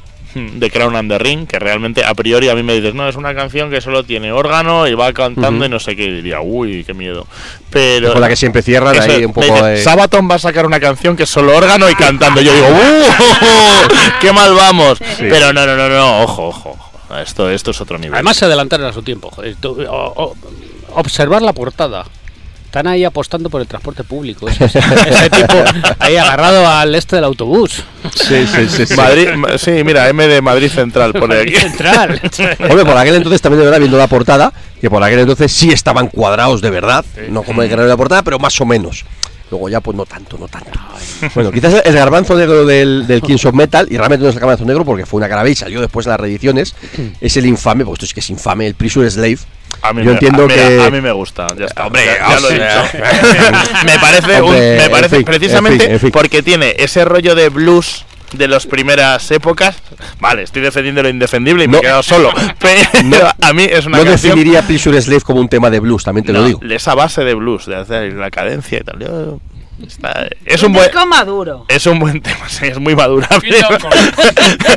Que por fa- Rocío, estoy intentando defender Prison Slave, no quedar como un imbécil. Y una de Wo- Woman Be My Slave, que Sí. en fin, con los gemidos ahí de fondo. Bueno, es una canción que para una peli porno de fondo tiene su rollo, también es verdad. Una Eh, peli, una peli porno heavy con esta canción de fondo, ojito al tema, ¿eh? Voy a, vamos a darle una vuelta y se podía hacer un videoclip ahí No, curioso. es mejor el Carry On porque como empieza así, pum, pum, pum.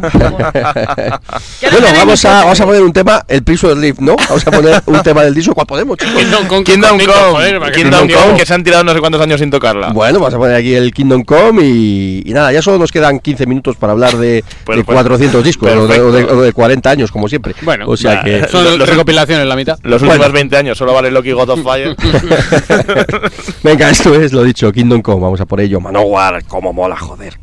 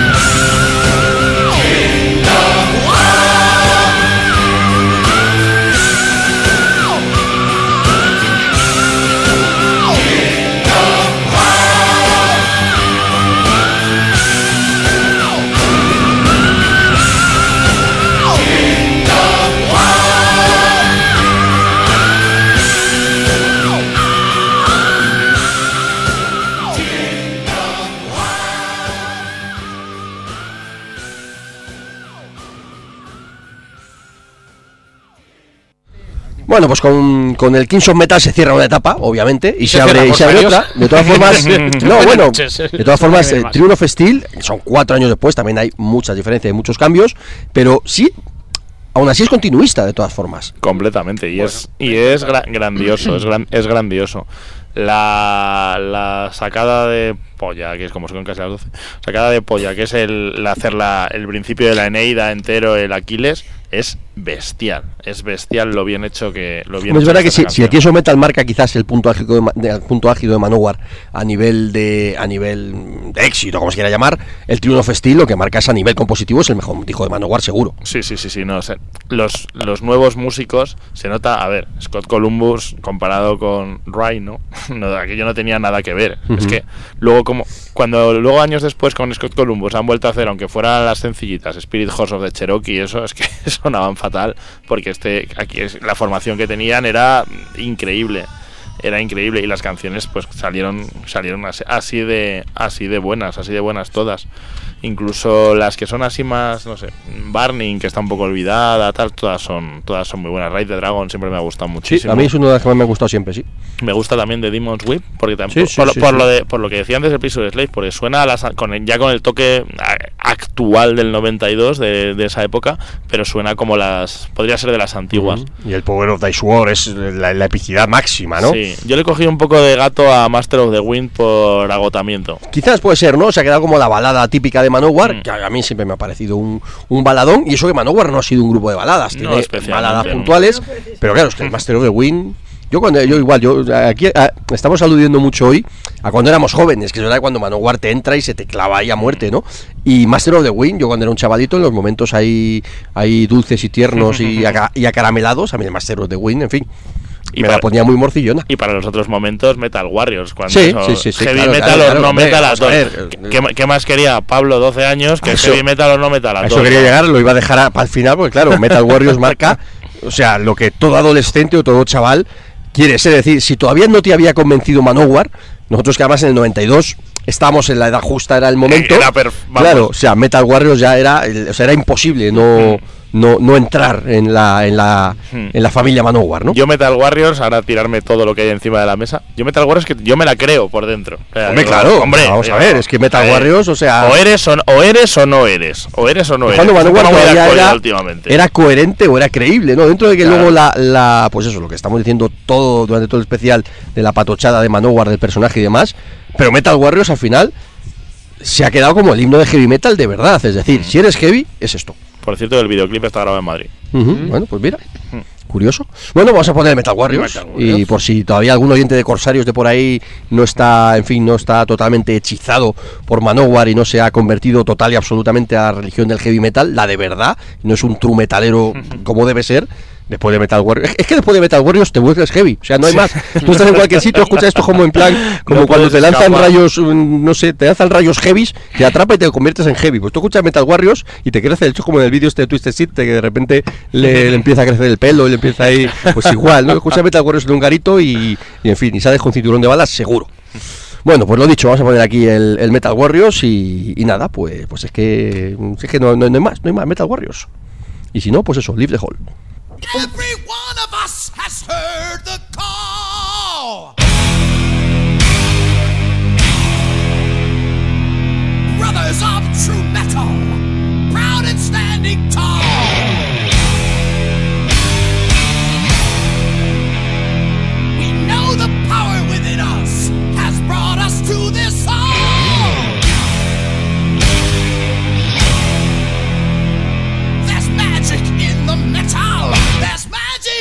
us all. Heavy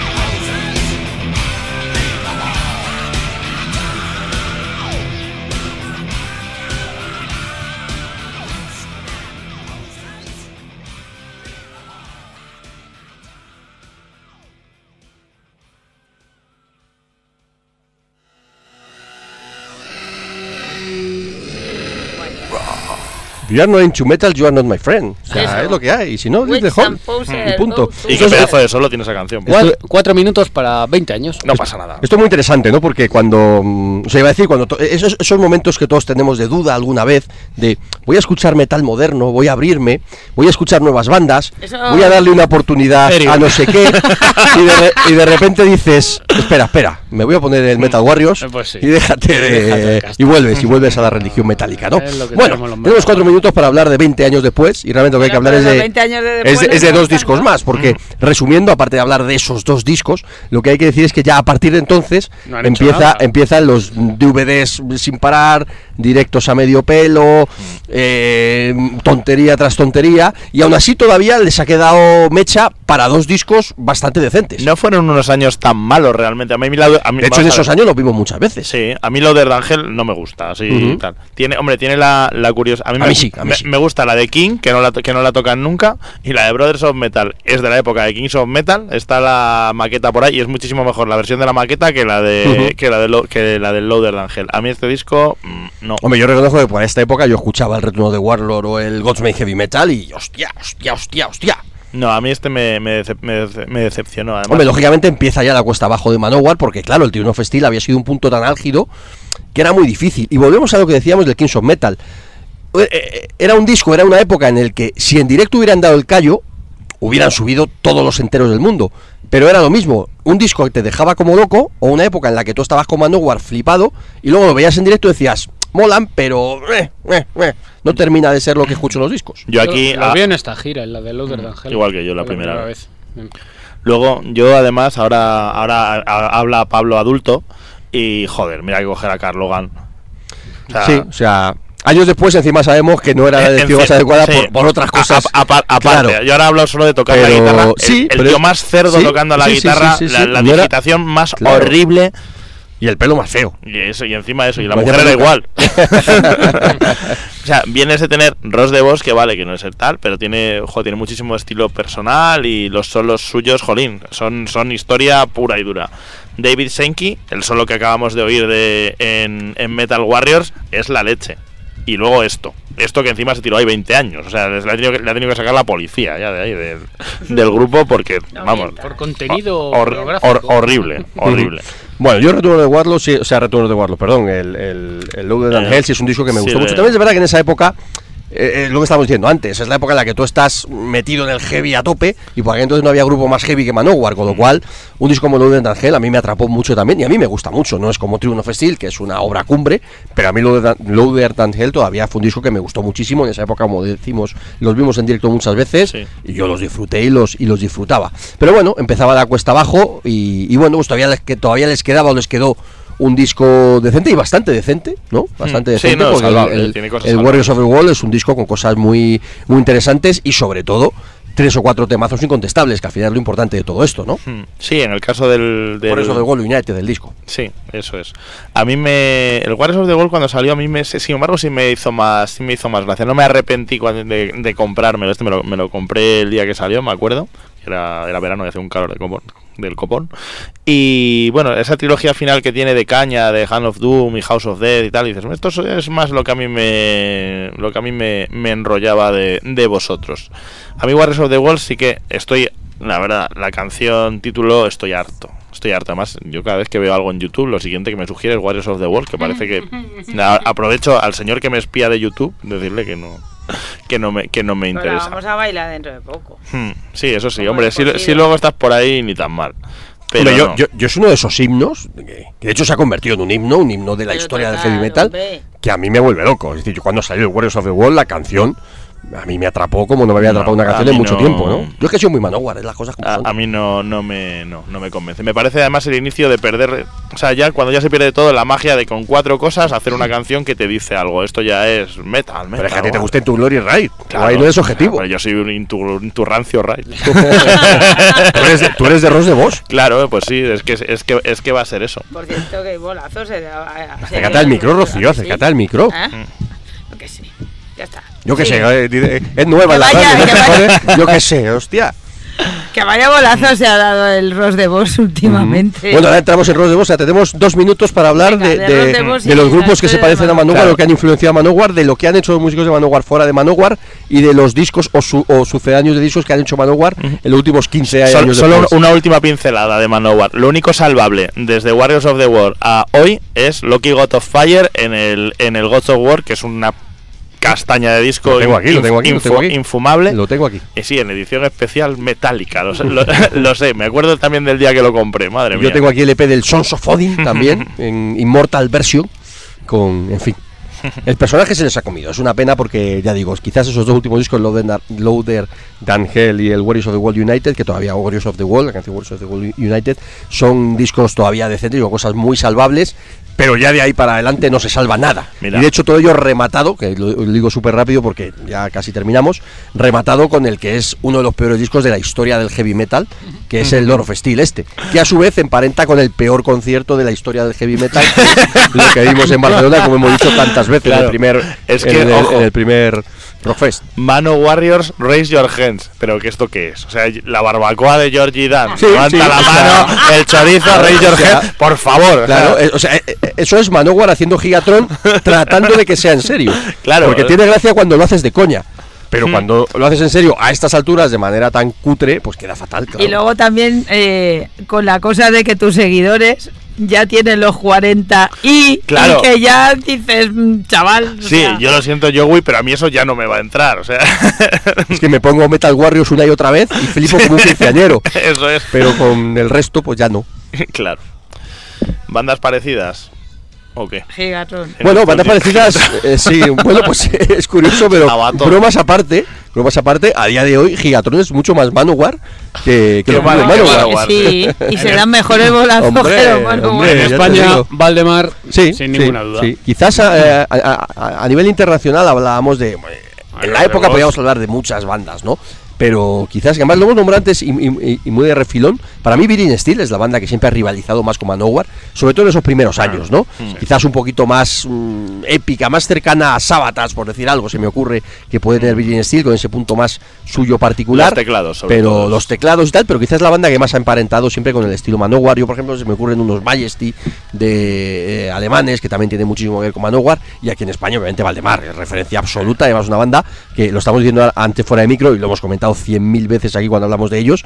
Si Manowar sacara un disco a la altura del 10% de lo que hace Valdemar, se volverían a comer el mundo, pero no es así. O si hicieran un concierto como el que hizo Valdemar Eso, en eso, 40 eso. minutos el otro día, en, vamos. re- en el Resurrection. Si tocaran Manowar 40 minutos, si, pa- si para las canciones que tocan en 40 Claro, minutos les da, si realmente- toca 40 minutos y ya. Si fueran los Manowar de teloneros de los Valdemar, pues sería fantástico. Le tenían que hacer un, un coaching ahí, Valdemar a Manowar. ya, No os acordáis, pero esto va así. Entonces estaría ahí de El único digno sigue siendo Eric Adams, ya un poquito más mayor y a nivel vocal, lógicamente se le nota, pero desde hace 20 años es el único miembro Oye, digno ya- de Manowar. ¿Quién es el guitarrista en esta gira? Pues el guitarrista de Manowar actual, no me acuerdo mismo cómo se llama el nombre, pero era un tío que sacaron de un grupo tributo a Manowar. O sea, lo que decimos de la la- la- llevada mejor- a la mejor can- llevada la a la mejor máxima cantera. expresión.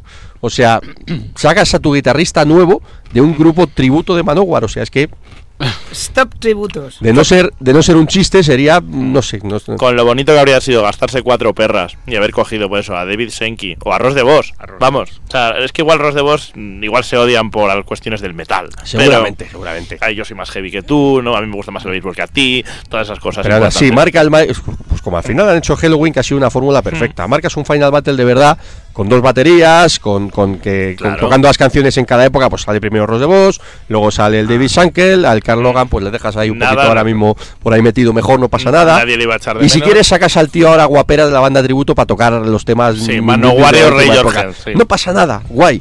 Mm. Pero hazlo bien, joder. Sí, o cuando o que o volverse, no sé por qué dejaría de girar con ellos, pero cuando estuvieron las giras que hicieron con el primer batería, con el Donny Hampton, El Don Hanchik este. jolín, era, era, era buenísimo. Yo me imagino que esto es lo de siempre. El Lonnie Hatchit diría: mm, Joey, yo soy batería clásico de Manowar, yo toco en el Battle Hymns. Mm, En vez de pagarme tres duros, págame cuatro.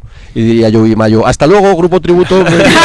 Eh, ay, per- perdón, agencia de grupos tributo Claro, de Manowar, un batería por. A Eric Adams porque no le puede echar, pero, y- pero, pero al resto, pues. En fin. Qué pena, qué pena, qué pena, ¿no?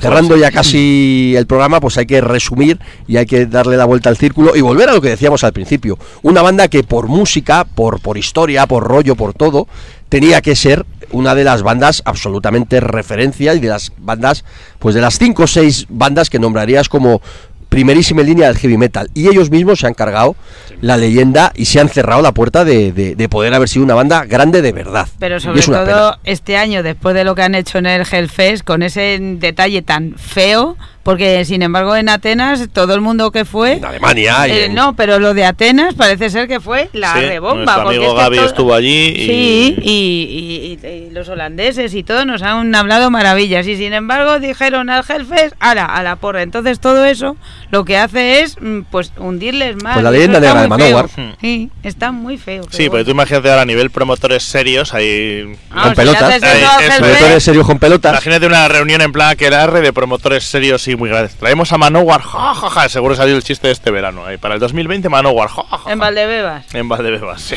No, pues mira, fijaros un poquito con el, con el tema, ¿no? Que estamos diciendo que el, el Final Battle este, ¿verdad? Que ya cifras aparte y tal, que eso nosotros no entramos porque realmente no lo sabemos y efectivamente tiene que ser una pasta que los promotores no se arriesgan a hacerlo. Vale.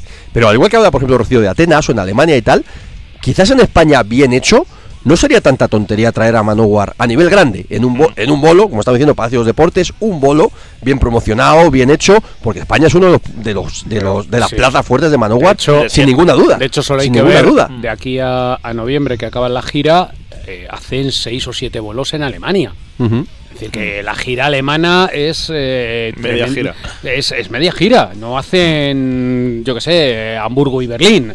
Hacen por lo menos siete bolos. Lo que también es muy curioso es que jamás han tocado en Bakken y los promotores de Bakken como que les tienen... Ni, ni en Grass Pop, ni qué casualidad que Sí. ninguno de los tal. Pues Y mira, cuando Hellfest apuestan por ellos y tal, encima Y se lo que ellos mismos. con lo cual- que no quede duda, tenían razón los otros. y en España cuando tocan, pues fue eso, pues eh, lo que vimos en Barcelona en el primer Rockfest. Fue la, Mucho última, mejor en Guernica, fue, pero fue la última vez, ¿no? Que tocaron en España. La No, Rockfest. luego No, vinieron a la luego Riviera. vinieron, sí. Luego vinieron en la, en la gira del 40, ani- o sea, el 40 Sí, de la aniversario como del, del aniversario, del Sí. 25 aniversario, Lo- 25 no, ¿cómo fue? De 30, 82, no, del, pues del 30. No, vinieron en la regrabación de. ¿De Battle de- no, y luego otra. Y luego otra. Yo creo que fue regrabación, ridículo en Barcelona y tal, creo, ¿eh? No muy Barcelona hubo una más que fue la de Battle no ha habido más. Sí, ah, pues no igual estoy equivocado. No sé. Y esta vez no han venido porque ellos no han querido. Ha habido todas las ofertas del mundo, pero claro, si tú quieres cobrar como si fueras Kiss mm, con, Y el y con las gilipolleces que estás haciendo y luego llega Hellfest y, te, y haces esto, pues, en fin. Pero- qué pena, qué pena, qué pena. Nos lo deben, ¿eh? Porque si precisamente decíamos que se grabó aquí el videoclip de, del Metal Warriors, era porque el, era el, el Palacio de los Deportes, el antiguo, era el, era el sitio más grande en el que había tocado Manowar hasta ese momento. Yo, yo, yo sigo pensando que, que eso, que no sería sería un riesgo, pero igual que fue lo de Halloween, por ejemplo, sería un riesgo, pero un riesgo relativo. Es decir, yo creo que un concierto en el Patio de los Deportes grande de Manowar podría ser, pero Pues será difícil, será complicado. Bueno, pues cerramos este especial un poquito agridulce, agridulce en el sentido de que llevamos todo el rato poniendo discos de Manowar y hablando de cosas de Manowar y vuelves al final a la misma conclusión que, que llevamos hablando 20 años de Manowar. Qué pena que estos tíos tan buenos y tan acojonantes, pues ellos mismos se hayan cargado la leyenda y no hayan llegado a ser tan grandes como, como merecían y como podían haber sido. Pero, pues, en fin. Cerramos, acabamos. La semana que viene más. La semana que viene más. Corsarios. Hay que darle un besito a Endica que nos está escuchando por primera Ah. vez. Bueno, pues un besito a Endica, que yo no sé quién es, pero un besito a Endica. Endica. Un amiguito del que- Un amiguito pues- que nos hemos echado, pues que le un gusta amigo. mucho Quindaya, es muy bajo. Bueno, pues aunque a Pablo no le guste, para cerrar hoy en Warriors of the Wall. Yo creo que Sí, no es bueno, ¿no? Barrios, Pues nada, lo dicho, buenas noches, la semana que viene más Corsarios y aunque nos joda a todos de vez en cuando, pero eso, pues cuando tienes momentos de dudas, momentos de dudas metálicas, poneros el Metal Warriors o poneros el Kings of Metal o poneros el Warriors of the World United y volvéis a la religión metálica ipso facto. Buenas noches.